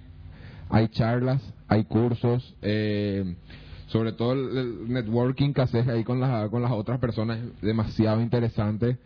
También hay, eh, se llaman Village, o sea, Wireless Village, o sea, que están en, en un salón y te gente que te que te enseña así de, buena onda o sino que, que te para si no había también el Lockpick Vi- Village que era justamente para abrir cerraduras ¿verdad? Porque el, el hecho de abrir cerraduras no es necesariamente el hecho de eh, de acceder a un lugar que no se pueda acceder, sino es un, más un, de- un bien un desafío in- intelectual, o sea, saber que la cerradura pueda ser abierta es el tema, más que directamente la aplicación que uno le da. La aplicación que uno le da depende de cada uno, ¿verdad? O sea, vos podés agarrar y entrar a algún lugar o abrir tu, lla- tu auto cuando se te quedó la llave adentro, o sea, eso ya depende de vos. Hablando de eso, se me quedó la llave de mi auto adentro una vez. Y llamé a un cerrajero en un ratito. Nada, nada electrónico, pero Claro, increíble No, la velocidad con la que voy a decir, pucha. No, no está, no está. Uno es, se cierra, le pones cosas, bola. Eh, si viene uno y tiene ganas y tiene motivación, no hay WPA2 que te aguante. Después hay, eh, otra cosa que hay muy interesante es el, eh, hay un concurso que se llama hay miles de, de, de- torneos por decirlo así. Uno ya es Capture the Flag que eso sí es con una antelación son en, es en equipos y que se van inscribiendo eh, desde antes por este año creo que había algo así como 10 12 equipos que tienen se le dan eh, servidor, a todos se le dan servidores igualmente configurados con la misma configuración y qué pasa y es un todos contra todos de, de hackeo, o sea, y se mide, o sea, vos tenés que atacar a los servidores de los otros, o sea, los equipos atacan a los servidores de los otros y defienden los suyos, o sea, y hay, y hay un, es muy simpático, hay un, un, marcador ahí que muestra cuántos, o sea, cuántos accesos tuvieron esto, cuántos deface de las páginas, eh, y es- eso, y es- eso es uno de los eventos principales y están pero están, te digo, eh, desde que empieza hasta que termine y no paran. O sea, es en un sector aparte. Hay gente que se va exclusivamente para eso. Había gente de Japón. Y era muy, lo que fue muy simpático que eh, uno de los equipos hackeó el, el servidor que estaba mostrando los puntajes y no salía nada. No, el sentido del humor es fantástico. Eh. No, no, no, es. Ha de ser. ¿Vos le conocés a Memo?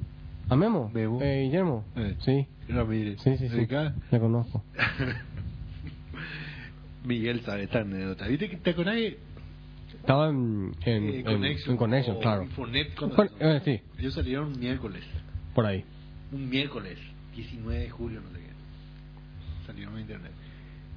El sábado nosotros ya le entramos. ¿Ah, sí? Sí. Conseguimos lo que no, no teníamos el disquete. Conseguimos el disquete. El disque de Connection. De Connection. Que, que ellos distribuían. Que distribuían. Sí, señor. Conseguimos un viernes a la noche. El sábado ya estaba adentro. Sí, con Netscape. A la madrugada, ¿verdad? Qué notable. Esto sabe Memo. Solamente eso. Y ahora los tres oyentes de Mango Cast. ¿O ¿Cuántos, ¿Cuántos tenemos ahora? Bueno, acá dice que hay 12 current viewers. Y los 10 bots también ya saben ahora. Y eso, uno de esos son. C600 son...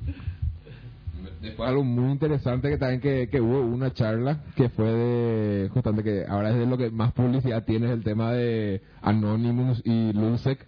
O sea, hubo una charla en la cual eh, estaban los que le están cazando a Anonymous, ¿verdad? Los, que es Factory Security, que son que justamente dicen los Anonymous no son tan Anonymous. Claro. Y fue muy simpático porque eh, a esa charla asistió muchos anónimos, ¿verdad? Y algunos que inclusive que ya, ya que ya la habían pillado, ¿verdad? Y que sin problema decían, y otros que ahí se revelaron y fue muy interesante porque después eh, en el panel de o sea, de preguntas y respuestas, o sea, ya- ellos ya integraron también, entonces eran anti-anonymous, anonymous, Lusec, y por alguna razón había un tipo disfrazado de pedo. Sí, es que- Pero, no, y con- no, vos muy... Para mí fue una experiencia increíble, o sea, yo ya creo que ya, ya estoy empezando a ahorrar ahora para, para el año que viene. Está bueno, che. Che, eh, si fue Pablo que el que hace la pregunta al resto del, del panel y eso cuando nos vamos a hablar de otro tipo de cosas. Había una, tenido que hablar HP, que para los que, supongo que todos los tres oyentes saben que, bueno, que primero que Google compró Motorola, primero. Eso primero. Primero, ¿verdad? Que Google compró Motorola, Motorola, este, la, la división móvil, o sea, Motorola se había dividido en dos empresas, la Motorola que vende los sistemas y la parte de negocio y qué sé yo, y la parte que vende los teléfonos celulares y este set-top boxes, esos que son que van encima de la tele para para para para televisión y eso. Y esa parte es la que fue comprada por por Google por 12.500 millones de dólares. ¿Qué pasa? Problema, no, estamos hablando de la compra de Google por, por, por, ah, de Motorola por Google, ¿verdad? Y la pregunta es ¿por qué compró? A ver vos qué decís. pa. Para mí es para defenderse, sola, única y exclusivamente para defenderse del tema de, De las patentes. Sí, solamente patentes. El, eh, Google tenía pocas patentes, se dice que estaba entre 500 y 1000, vamos a decir que tenía 1000 patentes. Poco después de- de- de- del problema este de las patentes de software, se compró, compró o sea, él, eh, ¿cómo se llama? Google participó de una compra de patentes de Nortel. Y estuvo el- lo más lo más la más plata que, que ofreció fue 3.141592 o sea pi billones. El número pi. O sea 3.141592 así esa era la, la oferta que dio. Y el y no no no ganó verdad pero no ganó porque parece que no quería luego tanto ganar porque en realidad no iban a ser patentes suyas iban a ser patentes del del cómo se llama del grupo que compraba entonces no le servía de nada para defenderse entonces después se fue y le compró a IBM mil patentes y tenía entonces entre 2000 o 1500 patentes está acá ah la foto y, y, y ahora con la compra de Motorola Mobility tiene vienen 17.000 patentes, entonces tiene más o menos entre 17.000 a, o sea, entre 17, 18 18.000 a, a, a, a 19.000 patentes que tiene ahora en su inventario. Pero muy pocas de esas patentes le van a servir para la pelea con, con los otros. Yo leí, Metele nomás, metele. Yo dudo de eso todavía. ¿eh? ¿De yo, yo, yo leí, no sé si es cierto, que Andy Rubin, este vicepresidente de Google para mobile, que fue el creador de Android Inc., que después compró Google, Sí. eh, posterior en su, en su perfil de Google Plus, yo no, no leí, eh, que, que además de las patentes, ellos querían usar Motorola para fabricar nuevos dispositivos que compitan contra el iPhone. Sí, bueno, ahí entonces esa es la otra película que es lo que va a decir Pablo. No, pero claro, Google lo que quiere es seguirle a, a No. Steve Jobs y parecerse a Apple. Te- teóricamente es lo que decía era yo, yo leí una noticia que decía esto no leí el perfil Claro. de él decía que, que bueno que, que era para para poder innovar y que esto también le iba a servir a los partners del Open Bien. Alliance porque ellos podían usar fondos de Google para innovar y después ellos usar esas patentes de hardware pero no sé lo que está demostrado es que nuevamente los, los vendors que tienen control sobre el software y sobre el hardware están están teniendo más éxito como es, o sea, eh, probablemente no, no va a pasar mucho para que se haga oficial la compra de, de, de- de Nokia por parte de Microsoft. Entonces, Ese yo no, no creo que pase. Yo creo, yo creo. Yo, ¿Vos crees que- yo creo. Mi- Microsoft tiene, va a cum- el 75 se fundó Microsoft, va a cumplir ahora, todo esto es un lindo mes de aniversario, aniversario de la IBM PC, aniversario de la web 20 años, Linux. aniversario de Linux 20 años. Y también dentro de unos pocos días más, entonces web 20 años, eh, eh, IBM PC 30 años. Y dentro de unos pocos días más Windows 95 que cumple eh, 95, ¿verdad? 95 con 16 años. Eh, Internet Explorer también cumple 16 años. Así que, bueno, volviendo atrás de eso, el, el estaba me dijiste que Microsoft tiene del 75 y hasta ahora el único hardware que fabricó fueron los ratones, el teclado ese y el Xbox y el Kinect, por supuesto, el Xbox, pero y después el Zoom, ¿verdad? Pero pero en esencia nunca se metió a fabricar equipos que se venden en en millones, así como 50 millones un- o más unidades, siempre por debajo de ese número, ¿verdad? Entonces mi pregunta es, ¿será que va a romper esa regla que hasta ahora le funcionó? Xbox. No, por eso no se vendió 50 millones. con el. Sí, pero no, no llega. El número 50 millones es un número grande, grande. El, el Xbox tiene- tuvo mucho éxito en Estados Unidos. Y no, y se pero, vende mucho, y se pero vende, pasa es que pero no hay fuera, de. Estados Unidos el, el Play 3 es... Es el Wii. Y el Wii. El Play 3 y el Wii son los que más Sí, pero dominan. tampoco, esos son, no tienen ese nivel de, de escala. O sea, un teléfono celular, o sea, Apple ya tiene más de 100 millones de teléfonos en- en- a lo largo del tiempo. Entonces es como que le va a cagar a todos sus software partners, que es su su, su plata, ¿verdad? Sabe hacer eso, eso sabe sabe licenciar, sabe... Vos sabés que ahora vende seguros de software, ¿verdad?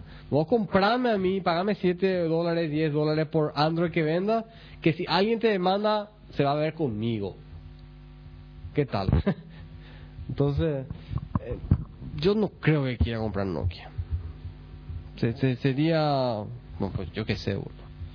No, yo, yo veo Nokia. O sea, para mí es. eh, No, que Nokia... O, o sea, si no lo compra Microsoft, lo va a comprar otra empresa. Pero es el- para mí el mismo caso de Sun. El mismísimo caso de Sun. ¿De quién? De Sun. ¿De San? Sun, sí. Sun llegó un momento en que, o sea, él o le compraba IBM o le compraba X. Le compró eh, Solaris. Pero Sam, Sam se quedó. Vos decís que Nokia está quieto. que se está quedando. Si me, si me dejas opinar, el tema que yo no creo que compre, que Microsoft compre Nokia, ¿por qué? Porque no necesita, porque metió su caballo, su caballo de Troya, que es el CEO, CEO Stephen Elop, que es el octavo mayor accionista individual de Microsoft. O sea, si el CEO, o sea, las decisiones que toma, que tomó son toditas a favor de Microsoft, pero desde o sea, el hecho de matar Migo, que eso era lo que le iba a sal- hacer, para mí, desde mi punto de vista, le iba a hacer eh, brillar a, a Nokia. Porque Android no era el futuro para Nokia. O sea, iba a Hoy está, hoy creo que está reconfirmado que hicieron bien. Eh, no, ¿qué cosa? Que no, no haber ido con Android. No, O sea, eso sí, pero tenían que haber ido con, conmigo. O sea, ahora ellos están haciendo, eh, tienen que estar pagando licencias, tienen que estar pagando, o sea, el, Sí, pero hasta ahora están recibiendo plata. mataste, así todo, mata- mataste toda tu, tu comunidad de desarrollo.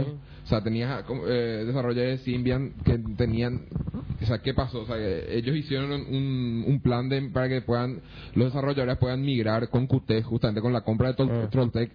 ¿Qué pasó? Vos podías desarrollar en Qt para Symbian y después Sí. eh, para pasar a Amigo mm, era no era nada. O sea, era, era directo, o sea, tenía una curva de aprendizaje mínima y ibas a mantener tu misma comunidad. Ahora mataron los desarrolladores de Mio, mataron los desarrolladores de Symbian y que para programar en C Sharp. Yo creo que eh, Migo llegó tarde. Esa es la.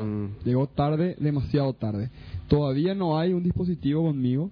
La verdad, yo instalé en una X86, en una, en una netbook y es muy inestable.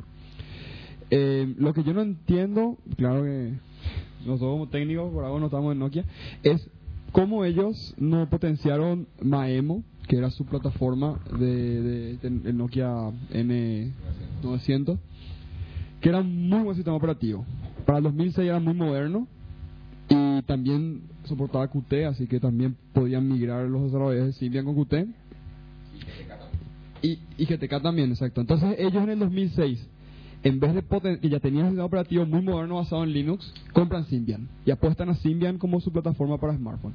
Yo creo que esa fue una malísima decisión. Si ellos en ese momento hubiesen potenciado Maemo, en vez de juntarse con Intel que tenía Moblin para hacer Migo, quizás la historia. Compran Symbian. ¿Acaso Symbian no fue siempre? No, Symbian era separada. Ellos eran major investment investors nomás. Ah, Y- pero siempre tuvo... También. Tenía, lo que pasa es que se fue y compró y hizo la cagada esa hacer open source ahí, la cosa esa. Compró y dijo, ¿sabes qué? Dijimos que no íbamos a No, no, temas. diga la, cagada en el sentido, ¿no? De, de que agarró y, y dijo, o sea, voy a, voy a, so- en vez de, bueno, lo que pasa es que quería pues, mantener a su software partner de eso. Mm. No, pero digamos, eh, Open Source hizo, o sea, Android haciendo lo mismo le salió muy bien la jugada, o sea, bien Sí, pero fabri- eso es lo que pasa. Ahora nos, yo no, estamos hablando de por qué compró. Según Lucho, es por patente, ¿verdad? Eh, Esa es una razón. yo, sí yo estoy casi seguro No que es la por la única, patente. pero- Pero, la segunda razón, ¿por qué? Sí, porque le copian a Apple. güey. ¿Viste? Te dije que iba a decir. Bueno, pero Eh, Yo no sé qué tanto se ríe, pero... es- es- Bueno, a- a ver. Mi hija de ¿Qué es lo que le copia el. Motorola, boludo? Apple. Mira, ¿Qué es lo que hace como una manzana podrida hecha con el gusano ese? Pero yo no sé si hacer open source. Yo creo que Symbian era una, un sistema operativo que estaba por detrás de, de iOS o de Android. Eh, no es hacer open source, porque Android, por ejemplo, eh, si, si, si bien es open source técnicamente, realmente no es open source. en la práctica no es open source. En la práctica es lo mismo que, eh, claro, porque los- las únicas personas que tienen permitido Tocar meter- son tocar ellos, son sí, los, hardware vendors Sí. que trabajan con Google y Google mismo. Claro. O sea, uno... Sí, pero ¿cuál, qué- ¿cuál es la diferencia? Están los justamente los los, co- los, co- los cocineros de ROM, los ROM cookers. O sea, yo en mi teléfono no tengo el, el que vino con que Samsung mandó el, eh, ni el kernel ni, ni el ROM, o sea, la distribución. O sea, este es alguien que agarró y hizo y Ese, sí, sí, sí, nada, sea... eh, Cyanogen, no, ¿No es? no, no, en, en mi Nexus tenía el Cyanogen mod. Que, sí, ahora Eh, ¿sabes? Cyanogen, Steve Klondike No, no, eh, no, fue no, contratado no, no, no por El, el, eh, Viste que el, uno de los ROM... la distribución. Sí. hecho, Es de un tal Cy- Cyanogen. Cyanogen. Un hacker. Un hacker, ¿verdad? Un Cyanogen. Y tenía, se llamaba Cyanogen Mod. El, El mod. claro, y tenía, está instalado como en 500.000 dispositivos por ahí. Samsung le Ah, contrató. Steven, Steve perfecto. Klondike se llama el, el- Bueno, y también, ¿qué pasa? Y- Cuyo en- nombre se reveló después que Samsung le contrató recién. No, no, no, No, era, no, era un tipo conocido, o sea, era su, su, su nick, su handler era Cyanogen, pero es Viste, Klondike. viste, Uf, te falta un nick boludo, te falta un nick boludo. Y que, bueno, pero, ¿y qué pasa? Ahora también hay, la otra, hay otro también, otra distribución, otro ROM muy conocido que se llama MIUI, una cosa así, que es un ROM chino, o sea, de, de desarrolladores chinos, que había para todos los idiomas, ¿verdad? Pero, ¿qué pasa? Eso agarraron, consiguieron inver- inversionistas y ahora lanzaron su teléfono. Consiguieron el hardware, ahora ya tienen así, la- eh, los que hicieron la distribución, Esa es la grandeza de Android. eso, eso yo, entonces yo pienso que sí es open source. Sí. Software libre, ahí entramos en, ot- en otro tema, ¿verdad? Pero open source es, o sea, vos podés, ¿qué podés? Vos podés hacer un pull, vos podés agarrar, bajar el código, modificar. Y eso es justamente, yo ahora estoy, eh, bajé el, el código este porque eh, para este teléfono, para, esta es la versión de Latinoamérica, este está hecho para el Samsung Apollo. Y hay algunas cosas que están, entonces yo quiero ver si puedo modificar. Y Claro. de ahí a que pueda, ya no sé, ¿verdad? Que me alcance el tiempo, las habilidades o lo que sea, no sé. Pero de que puedo bajar el código, probar y probar en mi teléfono, puedo. O sea, yo pienso que esa es la definición. Para poder probar en tu teléfono vos tenés que tener tipo un loader especial para cada teléfono que depende del, de algún driver que tenés en tu computadora para ese teléfono, ¿verdad? O si no, no me explico cómo va a cargar. No sé, pregunto. No, Bueno, eso depende de, de- de cada teléfono. Hay teléfonos que están con más restricciones y con menos restricciones. Sí. Justamente algo que lanzó un mensaje el CEO de HTC es que dijo, bueno, que los loaders van a ser abiertos. Vos, vos- sabés que yo digo, sí, Y hay muchos que son así. hay, muchos, pero... pero te- perdón, Te- perdón. rápidamente es que a mí no me, me parece bien que vos lleve que, que desbloqueen ese loader. Finalmente, ¿cuánta gente lo que va a cambiar? Nadie. El tipo que quiere tocar nomás luego. Que le dejen Nadie. a dos gatos locos tocar. boludo? Y aparte, es tu hardware, vos compraste, ¿verdad? ¿Por qué no va a poder lo que querés? Eh, pero te digo nomás el, con el tema open source, último comentario sin entrar en, en pelea. es el hecho de que es cierto, vos podés hacer un pool del código, podés modificar, podés- este fabricante chino que, que eh, cocinó su, su ROM, como dice Marce, y ahora cocinó inversionista y tiene el hardware, ellos están manteniendo una diferencia entre el, el Android vainilla, mainstream. y su distribución. El costo el costo que, que, que le- le- es para ellos mantener esa diferencia, yo creo que no van a poder sostener ellos. O sea, la próxima vez que salga el Android eh, 3.1, ellos van a tener que volver a bajar todo. Android 4. Y, o sea, tener un fork de Android que una empresa pueda mantener ese costo es imposible, realmente. Entonces, para mí eso, lo, por eso digo, ellos tienen el código. Depende, depende de la empresa. Que todas las empresas tienen eso, o sea, eh, Samsung tiene su, no me acuerdo cómo se llama. Sense. Su- No, no, Samsung. HTC tiene su Touch Sense. Wiz. For del kernel. No, porque Eso hay muchas eso cosas. Skin. un Claro, skin. una- HTC. Sense, Samsung Touch Wiz. No, es una aplicación. Eso es, Un claro, es una skin encima del kernel. Independientemente de eso, sin nick alguno, eh, cuando vuelvas, tenemos que hacer una distribución para nuestro hardware. Él quiere que Para sea un hardware, algún hardware local, ¿verdad? Solamente para demostrarle a este boludo que sí se puede hacer cosas en este país. Tenemos un oyente que tiene nombre de hacker, Killer66276. A la puta. ¿Cuántos oyentes tenemos? en- Muchos tenemos, será. Pero oyentes genuinos, no los bots. 12, boludo. Ah, está bien, boludo. No sé, seguramente son todos oyentes más Mira, es la hora, a las 10 de la noche. De, de- de hecho, algo, eso que le está diciendo Lucho, la, la empresa esta para la que voy a trabajar es una empresa muy eh, chica dentro de todo, pero conocida en el ambiente de Embedded, porque eh, ARM había sido, yo me enteré recién cuando empecé la entrevista con ellos, ellos no fabrican procesadores. No. ellos lo que lo que, No lo que hacen es el diseño y venden Sí, el diseño. así mismo. Hay muchos fabricantes, Freescale, Texas Instruments, uno de los más grandes. Y, Samsung, otro, exacto. Samsung, un proveedor de Apple. Y, y bueno, entonces ellos lo que hacen es, hacen el diseño, eh, alguien le fabrica y tienen su, su trabajo. Entonces, tranquilamente nosotros acá en Paraguay podríamos hacer lo mismo, podríamos hacer diseño de nuestro, nuestras placas y que, una, que, una, que una empresa china nos fabrique y nosotros hacemos el, el software para eso, los drivers. Tiene que Un tiempo nomás la empresa china fabrique, después vamos a fabricar acá también. Ojalá. Ojalá. Ojalá. No hay duda, ojalá. Estás viejo, anquilosado ya, pa- pesando. No estoy equilosado. El, el, lo que pasa es que vos sacás de contexto nomás lo que yo te digo. Eh, porque siempre cuando discutimos estos temas estamos con 3, 4 litros de cerveza encima. Por eso nomás. Si no, si no, no iba a sacar de contexto. Eh, espectacular. No, y estamos, no, hablando del, de la compra, por qué compró y el... Antes, antes de cerrar y, y preguntarle a Javier lo, lo- el otro tema, si tocamos rapidísimo el tema HP, porque eso para No, mí y, y, fue claro, más choqueante que... no, pero por eso, primero era entrar en ese tema. Eso para mí fue mil veces más choqueante Sin duda. que Google compra un Motorola, bueno, un No, paso pero más la copia de Apple. Y pero bueno, no. pero hay que tocar pues ese tema, Sí, ¿verdad? no, Entonces, Lo- más importante es como todos nos perdimos la oportunidad de comprar eh, Touchpad por 99 todavía se puede. Ahora hay que encontrarlo nomás. Triste, triste, ¿cómo no perdimos? Eso me pasa a mí por estar todo el fin de semana. Yo estuve tratando de comprar, o sea que estuve, estuve y no. Yo también estuve tratando de comprar y pero justamente que ahora están viendo ya, ya- o sea, lo primero que hicieron es vamos a aportar a Android. Ya hay un grupo que Claro, está trabajando para aportar a Android. Sí, no, pero eh, no, no importa que no porte Android, igual es un Sí, una tablet por 99 dólares. Un, voy a u- una pequeñísima anécdota con el tema, de- sin entrar en tema de discutir y que puta que el contenido, pues va a salir historia y me va a decir que soy un criminal porque pagué 10 dólares por un libro que compré hace y no copié. No, No, eso tenemos que hablar también, está mal eso. No, no, no importa. O sea, No, hoy, hoy, hoy un día. ah, amor. Ok. Compré hace dos semanas por ahí el pre-order de, de, del libro del Rafa Nadal que salía hoy. Y esta mañana ya mi iPad ahí al lado me despertó con un ting, ya tenía el libro para bajar. Apreté, me vino el libro, ya leí el primer capítulo Claro. la oficina. Esto es la distribución digital, es una trompada. Así mismo. Una cosa del... Yo ya tengo. Y hoy salió para todo el mundo. Yo leo al mismo tiempo que lee cualquier Exactamente.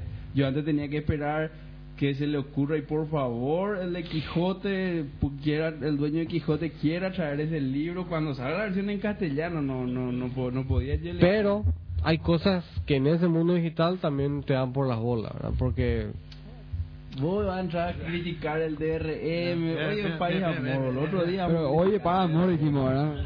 Eh, o sea, Está- mira, ve las posibilidades, Fíjate, no vaya, fíjate, ve, ve. Pero ve ¿quién puede estar a favor del DRM? un alma No. salvada ya. Imagínate, está, está No. haciendo loas Yo- de un tipo prácticamente un migrante digital, boludo. ¿eh? Pero, pero, Ana, yo estoy haciendo loa al hecho de que yo puedo empezar a leer el libro el mismo día que cualquier persona en el mundo porque hay distribución digital. No tengo que esperar que vengan en un barco. A impreso. este y, y vale ayer, En, boludo. en simultáneo, en simultáneo con Roger Federer está leyendo. No, Fe- no salió todavía el libro de Fede. Cuando salga el libro de No, Fede. no, no, a no, pero Federer está leyendo igual contigo. Claro, exactamente. Estoy, leyendo al mismo tiempo que Federer el... el- Claro. Eh, eso es algo que es impresionante. Y no sé, DRM y se quejarán y que es cerrado el Kindle y que la puta que lo parió. A mí me encanta el Kindle, gran me encanta el Kindle. Yo soy fanático del Kindle. Pero tengo Señores, mis, nos mis vemos. obsesiones. Vos te tenés que ir, bro. A veces le encanta el Kindle para ir amor, pero a la puta, boludo. No, pero o sea, yo quiero buenos productos, nada más que eso. No. Productos que anden bien, que dé gusto usar. A mí me encanta Amazon, bro, me encanta Amazon. Feliz le compro a Amazon. Pero hay cosas que me ponen nervioso. DRM. Me molesta que, por ejemplo, no, no quiero hablar de eso, no vamos a hablar de eso. Vamos a hablar nomás ya de, de, de, de- voy a abrirle la puerta a Lucho. Ah, bueno. Empiecen a tocar el tema de HP ya. No, tienes que estar acá para discutir cómo... ¿Vos sabés quién compró Palm? El ex gerente general de HP, que le echaron por gastar la plata en... eh, por gastar la plata en mujeres. ¿Sabía? ¿No? ¿No? El ex gerente general de, de HP ahora trabaja para Oracle pero hizo, o sea, cargó una los traba- los servicios de una escort girl a los a la, a la account expense. Entonces, por eso HP le, le, le, le, hizo, le dio el pase. El tipo aparentemente era bueno, ¿verdad? Pero le, le dio su pase para afuera y, y, y- y le contrató el señor de, de Oracle. Y ahí le trajeron a este alemán, Apotheker. Lío. Lío, pues le, quitaron de SAP.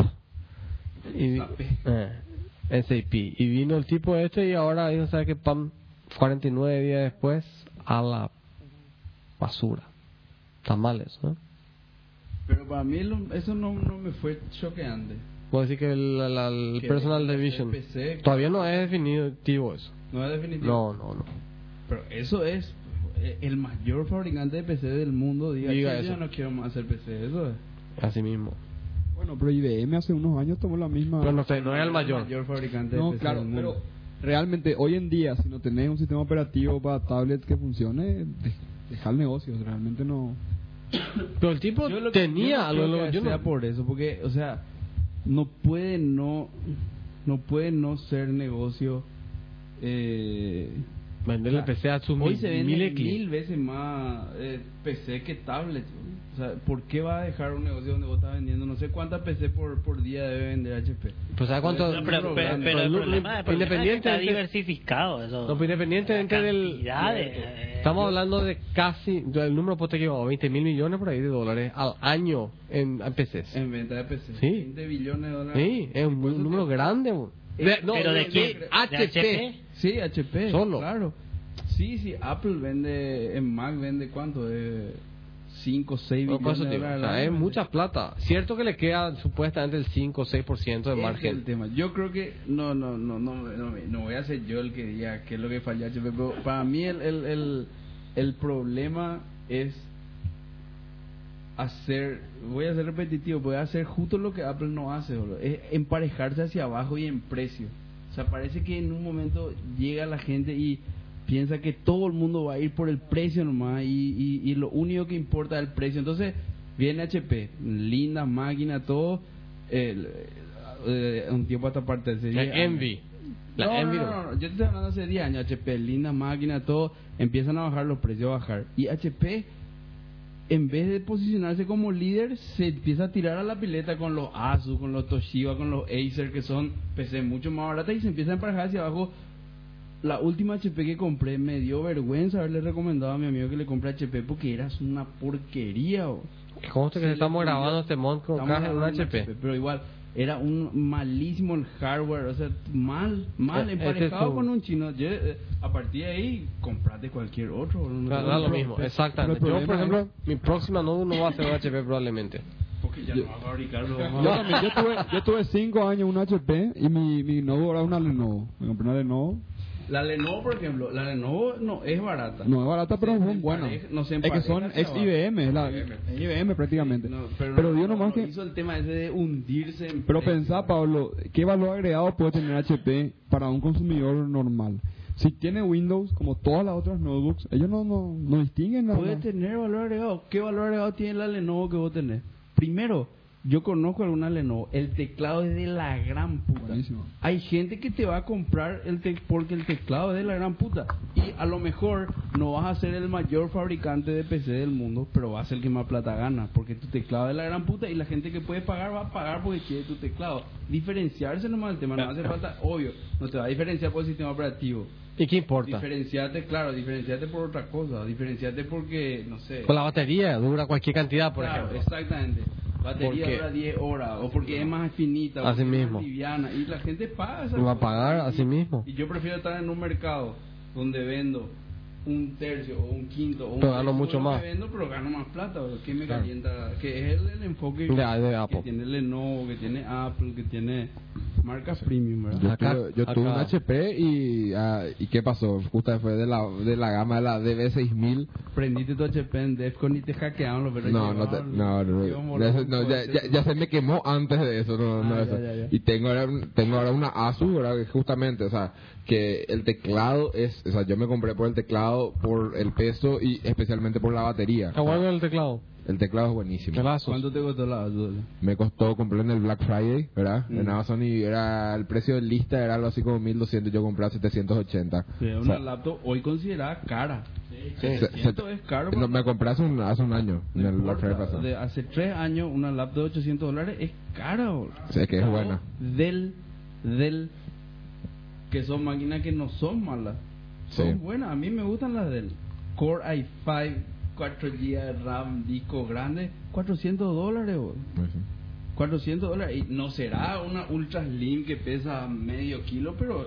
Pues, Maldita HP DB6000. Sí, es que es, es que no, no, no, no fui el único. O sea, y te digo, Nuestro oyente. y ahora tengo, o sea, y, y la, y la batería de la mía en Power 6 dura 12 horas. O sea, yo me, Sí, me cago en la todo el risa. día puede trabajar con la batería.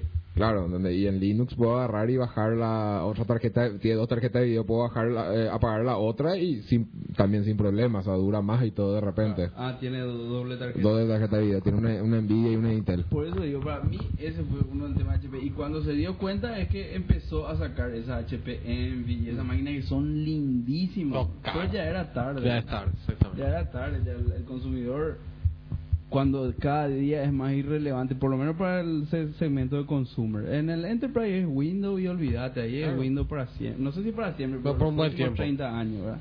Hijo de la Claro, 30. es- es co- no, no podemos reinvertir millones no, y por millones de- 30. de dólares. 30.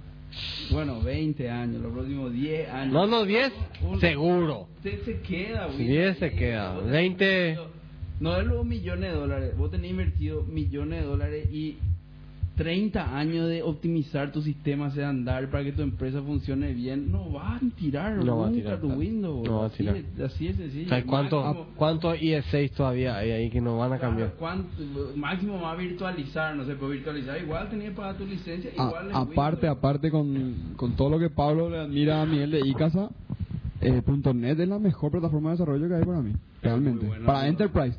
Eh, Mo- y Mono está muy por detrás, Mono está muy por detrás, y ya EE... Bueno, me reservo el comentario. Es, es para hablar en otro, es para hablar en otro más local. amor, Pero hoy como es paz y amor. Para mí que faltan más cervezas para hablar de eso. Ya sé, ya sé. Eh, bueno, bueno. eh, no, a lo que yo para mí eso me sorprendió que HP y H ya no hacemos más computadora. A mí también me, me impresionó. Pero es como que, vamos a decir, ahora va a IBMizar, mm, IBMizarse HP. Sí. Aunque yo digo una cosa con el tema de la de la touchpad, mira que ahora es, para mí O sea, yo no sé, dijeron que no hay más, bajaron. Para mí es la mejor movida de marketing que pudieron haber hecho. Todo el mundo está muriendo por una touchpad ahora. Pero por el precio, otra vez, igualarse hacia abajo y en precio. O sea, hoy tablet es iPad. No hay otra. boludo. Yo estoy de digo, acuerdo, de acuerdo. Un año a lo mejor. Otra eh, cosa, no, pero yo, hoy- yo, yo puedo diferir en ese sentido. Yo prefiero puedo- y difiero. Yo tengo una, o sea, mi- ten- tenía una Asus, la iPad Transformer. Transformer, sí. ¿En serio? Sí, y es impresionante, pero me quedo mil veces antes que con un iPad. Sí, pero te queda ¿por qué? porque tiene mejor resolución y más especificación. Eso a la gente no le importa. No, facilidad. A mí me interesa. Y Flash, flash. Flash a nadie le interesa que, que No use un creas. iPad. No, ¿Sabe por qué acá es tan famoso Flash? Porque Teledeporte usa Flash. Por eso más, si no, ¿qué, No, qué- porque aparte, o sea, correr en eh, Flash? te digo, o sea, eh, hay, de los sitios hay millones que son, o sea, no, no solamente existe YouTube, ¿entendés? Eh, de repente hay cada cosa, hay, te digo, Sí, por ejemplo, ¿verdad? Es, es un tema pero que es, es irrelevante, por eso el iPad se vende 90-10 con relación a todos los otros. Eh, 90, uno contra 10 el resto. Claro, 90 una marca contra 10, todas las Todas las otras marcas, sumadas. sí. Y si vos, o sea, yo no conozco esa Asus, pero conozco bien porque tengo un Galaxy Tab. Voy a agarrar el browser De, die- Galaxy de 10 o de No, no, siete. no, 7. No, no, no, eso no, no, eso no es una tablet, ese es un el celular grande. No importa, agarrar el Galaxy Tab y agarrar un iPad y está hablando de dos cosas que no son luego comparables. No, es que no, ese- calle, el Galaxy S7 no es, o sea, Google mismo dijo, el, el, el Galaxy S7 está con eh, Android 2.2 con Froyo, que no es un sistema operativo para tablets. O sea, Google dijo eso mismo, ¿verdad? Y Samsung pegó el grito al cielo ahí porque cómo me vas a cagar así, le dijo, ¿verdad? Y le dijeron, no, estamos sacando Honeycomb.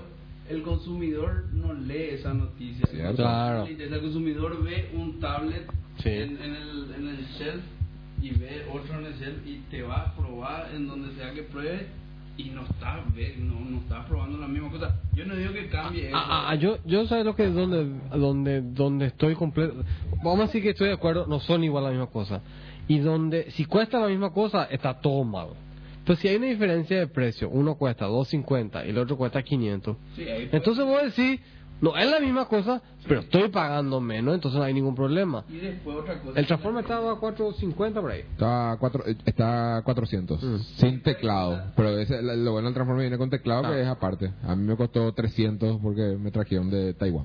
Claro, y después hay cosas que el tipo que, que usa un, un tablet de Android, que nunca usó un iPad o que usó el iPad para mirar el mail y el browser, nunca se va a dar cuenta de que para, para el iPad hay, hay Movie, hay GarageBand, hay. Pages, hay, hay Number. O sea, eso porque no digo que no va a haber para Android, va a haber en algún momento, sin duda, dentro, dentro de poco, seguramente dentro de un año, dentro de un año y medio va a haber, pero hoy no hay. No, y no hay. O sea, hoy no hay, hoy yo no le puedo decir a, a mi tío la otra vez, tiene huevo mi tío, mi tío Pepe, yo conté ya una vez, dijo, no quiero más laptop y usa solamente su iPad. No Tiene puede hacer lo mismo con un Android, demasiado no- huevo tiene que tener para hacer. Y usa, te- llamale si querés. Él me dijo, ¿tiene Skype? Tiene. ¿Tiene procesador de texto? Tiene. ¿Va a poder imprimir? No sé. Sí. Trae nomás igual. Imprime. Usa, tiene teclado, usa y es todo lo que tiene. Entonces, no, no, no. Hay cosas que todavía hacen que sea diferente, ¿verdad? No, no, no hay duda que eso se va a achicar y que de hacer los perros van a hacer un, un iMovie para Android, van a hacer un, un Pages para Android, van a hacer, no hay duda. Pero hoy no hay. No, yo, hoy yo, la- yo- la- que yo estoy de es acuerdo. Así como no estoy tan de acuerdo con el, con el iPhone, con el iPad no hay nada que discutir. Es la única tableta. Y a quien sea le recomiendo y no... Nadie te va a decir que caga la recomendación. No te puedes equivocar. Pero, pero es lo mismo que Windows y Linux. Se van a enojar mucho Lucho, porque ya se fue. Pero, pero Windows como como el sistema operativo de escritorio está muy por encima de Muy Linux. encima. No, no hay na- no hay que discutir. No, pero él no está, no está a favor de, de Linux.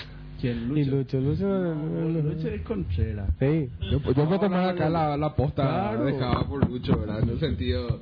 O sea, es que depende, siempre depende de cada, de cada... Yo pienso depende de cada consumidor, ¿verdad? O sea, depende para, el de cada- para la media. Es que depende, para la media que se te referís que... eh, si vos le, yo te digo, en, en mi caso, ¿verdad? Evidentemente, yo soy Linuxero. Evidentemente le instalé a- al, al rollo de mi familia, le instalé. Y yo tengo mis primas que quieren el pingüinito, ¿verdad? Porque, eh, o sea, y que les es más fácil usar. es Pero por, porque aprendieron, no, yo No te digo. puedes bola. Espera que tu prima, de, tu primito, ¿cuántos años tiene? Y tienen siete, Siete. de Espera que 7 y tenga 10. 15 años y no pueda jugar ella el mismo. Yo no sé qué juego se juega hoy, sobre todo si son nenas. Pero si son varones, espera que no pueda jugar el Counter Strike Ultimate Mega Warfare y ponerle su lino a ver cómo te, te tira después por la cara tu, tu lino. Así no No, sí, yo soy Linux, software. bro. yo soy Linuxero, de hecho hace 10 años solo tengo Linux en mi, en mi máquina por una cuestión de que Windows dejé de usar y era espacio en disco que me ocupaba de. O sea, vos instalás hoy en día un Windows 7 con Office tenés 15 GB mínimo de espacio utilizado. Entonces por eso quité. Pero, pero realmente no, no, hay que ser realista. Como el para escritorio, Linux está por debajo de Windows. Por, por la complejidad del software, por el fácil de uso, por, por todo. Realmente A mí me encanta el Linux. Yo, te- yo habré instalado Linux cuando hace- en la época que ustedes conocen que eh, era Slackware y tenía que bajar y era en disquete y era quilombo era instalar. No como ahora me metí un CD, Live CD, Live CD de Ubuntu y hasta Sí, Live. CD, una maravilla. O sea, claro, es espectacular. Cuando tenía que bajar, compilar, metía un pedazo primero, después otro. Esa era la época cuando yo aprendí. O sea, y es espectacular, no hay duda, pero voy a agarrar un Linux hasta hoy y no me, no me vayan a decir que no, porque yo también uso Linux, y poner un video para ver. Y de repente se va la puta el video, bro. Yo no sé si es el driver de la tarjeta o mi tarjeta de video de rasca, porque yo tengo una tarjeta de video rasca nomás, o qué, pero algo hace que no sea lo mismo usar el, el VLC en, en Linux que el VLC en Windows o el VLC en Mac. Es que está, está más preparado, no sé. Y, y eso es algo que los propios kernel hackers dicen. Todos los años en, los, en el Linux Kernel Summit y eso, se discute si este año va a ser el año de Linux en el desktop. Claro. Eso escuchamos hace 20 años. ¿me entiendes? Pero ahora ya están, eh, por lo menos en Android. Android ganó bien grande en, esa, en ese espacio. Paradójicamente, sin ser Linux. Es, es Linux. Claro que es Linux, pero pero no sigue el modelo. No es X Windows, digamos. no es- no, pero no sigue el Hola. modelo de desarrollo de Linux, no Hola, sigue. hola, hola. Es un producto hecho por una empresa. Eh, o sea, eso es lo, lo, lo, lo paradójico. Claro, o sea, está, tuvo, está basado en Linux, pero, pero Linux como si nunca consiguió. Sí, Pablo, todo lo que vos dijiste parece no se grabó nada, porque tenía el micrófono apagado. Qué suerte, fue un, un, pay amor era hoy. Me, me, me puse medio nervioso al pedo. Está bien que no grabado. Ah, Un paréntesis, acá me escribe Jorge Angulo y Girdi. Al Girdi, ¿verdad? In- invítenme la próxima que hablen de temas de contenido y derechos de autor y eso. Estoy escuchando el streaming mientras Gaby, su novia, ve el DVD convertido de VHS de la venta del siglo. Él fue ganador de la venta del Sí, me acuerdo, me acuerdo. Ganó un auto, sí. Sí, me acuerdo. Aprovecho esta oportunidad para quemarle un poquito, ¿verdad? Y con, con, con ¿cuántos viewers ahora? Ahora con viewers hay. Vamos, eh, acá el- el- Yo creo que ofici- oficialmente podemos decir que son 10 los oyentes No, no, no, te- son 10 los oyentes globales de Mango Café. Ah, En este caso son, o sea, Girdi está quemando con un viewer y 10 bots. Uy, bueno, espectacular. que el- el- no, hablamos, yo el tema de ese, bueno, derechos no vamos a la otra ya es largo. Con el ¿Vos hasta cuándo te quedas, Javier? Yo me quedo hasta el martes nomás. Hasta martes. Vamos a hacerle a Javier una última preguntita rapidísima para... Dale. Porque ya no, no... Bueno, aunque por Skype le podemos invitar tal... Sin duda, sin duda. Pero, pero... Eh, cortito, porque ya estamos sobre las dos horas, ¿verdad? Tu experiencia de estudiar afuera, positiva, negativa, ¿qué le recomendaría? Porque hay mucha gente que se quiere ir y, y vos, vos estudiaste en España, en Barcelona, ¿verdad? Y de repente, ¿qué comentas así, bien cortito, bien conciso, a ver, Bueno, mi, mi experiencia? lo que más quito de, de mi experiencia es el hecho de ver que no estamos mal a nivel mundial. Yo creo que y acá Estamos yo no iba a poder decir que estuvo en una nada más y nada Ivy menos que una universidad, la Ivy League. Acá por Pablo estuvo afuera. También Pablo estuvo afuera. Eh, que estamos igual al mismo nivel que, que quizás en otras en otras carreras hay mucha diferencia, pero en informática al tener acceso a todo el contenido que tiene eh, eh, es que es otro mundo ya ahora. Se-. El hecho de que, de que cuando, yo me, cuando, cuando yo estudié afuera, no, no, mm, internet estaba tenía dos años este como tal, ¿verdad? A pesar de que había este algunas cositas, ¿verdad? Pero así web no había. Entonces era un mundo muy distinto. Yo to- para comunicarme acá con mail con los perros tenía que mandar acá había esa conexión que, que se hacía a través de la católica, un, un día, una vez por, por día. UCP. UCP. UCP, exactamente.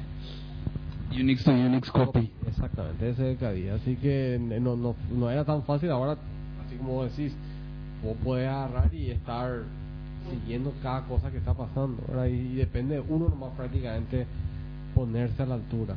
Así mismo, antes era el que tenía la información, era el que tenía el poder. Hoy en día todos tenemos la información. Es como podemos hacer una síntesis de eso. Como, como dijo Pablo, el sistema operativo, antes no, no, no había acceso a un sistema operativo. Ahora todos tenemos el puente.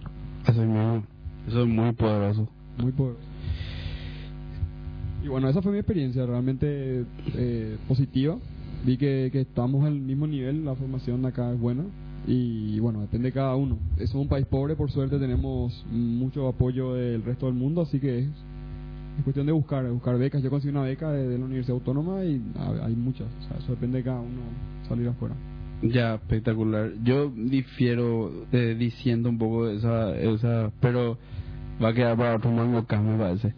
Eh, Javier, ¿dónde te puede encontrar la gente? No, porque ya estamos... ¿Cuánto? Dos, eh, claro, que- No, dici- no, solamente diciendo en el... eh, yo no creo que estemos eh, estemos hacia el nivel... Eh, si vos tomás el promedio acá, contra el promedio... eh, España no conozco, ¿verdad? Pero contra el promedio en Estados Unidos, por ejemplo, o el promedio en India, por ejemplo, pues yo tenía miles de compañeros indios y asiáticos. El promedio, yo creo que estamos por debajo, ¿verdad? Pero eso de, vos estás mirando desde el punto de vista educativo, ¿verdad? Sí, educativo, educativo. Encaró desde el punto de vista de que, de que si vos querés, si vos... eh, Ah, no, eso está claro. O sea, Eso está No, claro. pero, pero lo que digo, bueno, cierto, hay. Probablemente el- Pablo tiene razón, hay, hay pocas universidades que, que acá que estén al nivel de, de afuera, ¿verdad? Y hay- eso, eso habría que mejorar. Pero pero tampoco allá está buena la formación. En España, al Así menos que mismo. yo, eh, hay universidades buenas, universidades malas. Y las universidades malas allá eh, son igual o peor que las universidades malas acá. Sí, no, no, y sobre todo que eh, lo que sí eh, estoy de acuerdísimo es que ir a hacer un máster afuera o un PhD afuera no es así, "Ah, gran puta, qué duro, es no, normal, boludo, es más academia, irte, romperte el culo igual que te rompe acá y te va y le metes, boludo, no, vas a pasar toda la materia, te va a ir bien, te van a querer tus profesores, así nomás, ¿verdad? Eh, eh, ap- aprovechando el tema académico, hay un. Ahora puse un tópico en, en hace un mes por ahí. Ahora va a haber un, un curso en línea en Stanford, dictado por Peter Norvig y otro que es un monstruo de inteligencia artificial, totalmente open source HOP, totalmente abierto. Vos te puedes registrar, tomar las clases eh, online, puedes presentar tu tarea, te van a corregir las tareas, todo te van a dar y finalmente si aprobas el curso eh, te van a dar un, no sé, un certificado, me imagino, aprobaste no sé qué curso de, de inteligencia artificial introductorio de la Universidad de Stanford. Pero es totalmente abierto. Yo lo, el único lo único en es que es todo en inglés, ¿verdad? Pero si si no tienen la barrera del idioma, yo les recomiendo a todos los programadores y informáticos y personas en general que por lo menos se inscriban y vean las tres, cuatro primeras clases y traten de seguir algo seguro que va a ser una experiencia espectacular porque creo que es la primera vez en, el, la historia que se va a hacer algo así. Oh, ¿Viste eso? Sí, pero esos son los materiales. Acá estamos hablando de otra Ya, historia. nomás estamos para contar a la gente que no vio es que el MIT y otras Pero eso hace rato ya. Bueno, está bien, pero a lo Sí. mejor no saben que está todo la, el material. Sí, de- eso está de- todo. Pero esto es distinto porque esto te va a dar Stanford así un certificado. Este señor sabe de inteligencia Claro. artificial introductoria porque yo le di un curso, le corregí su examen, Sí. le corregí su tarea y pasó el examen final. O sea, es otro nivel. ¿verdad? Y el tipo, el Peter Norby dijo que estaba súper excited porque iba a ser la primera vez que iba a tener, eh, eh, que él en no sé cuánto, en 30 años de carrera de docente nunca eh, ni, ni sumando todos esos 30 años, él va a tener la influencia, la influencia en tanta gente como va a tener en este curso que va a dar ahora. en- Y una cosita que leí que debido al éxito, creo que hubo más de 15.000 inscritos en ese curso. Stanford va a abrir otros otros cursos, bases de datos, etcétera. Espectacular. Y una cosita, Peter Norby no solamente es académico, sino que fue nada más y nada menos que director de investigación en Google. ¿eh? ¿Ah, sí? Sí. Ah, yo Y pensé que era profesor. No, y salió ahora para escribir una nueva versión de una nueva edición de su libro, este eh, Inteligencia Artificial, un enfoque moderno, Sí. y justamente volvió a la academia. Que el libro que cuando a mí me tocó enseñar inteligencia artificial en la UCA llevé y, y pusimos ahí con Ale. y con- Exacto, con el que nosotros. Sí, es el, el libro de Peter Norvig. Ojalá, ojalá que esté bueno. Yo me inscribí al curso y 100% voy a seguir. Me voy a hacer. Dice que hay que te, tener que dedicar unas 10 horas semanales, una cosa así, saber un poquitito de programación en Python y, y estás hecho, ¿verdad? Como por- claro, porque es un curso introductorio, no es que te van a, o sea, no es un curso de, de posgrado, ni es un curso así avanzado, ni es un curso así específico de un tema de inteligencia artificial, es un curso introductorio. IA101. Exacto.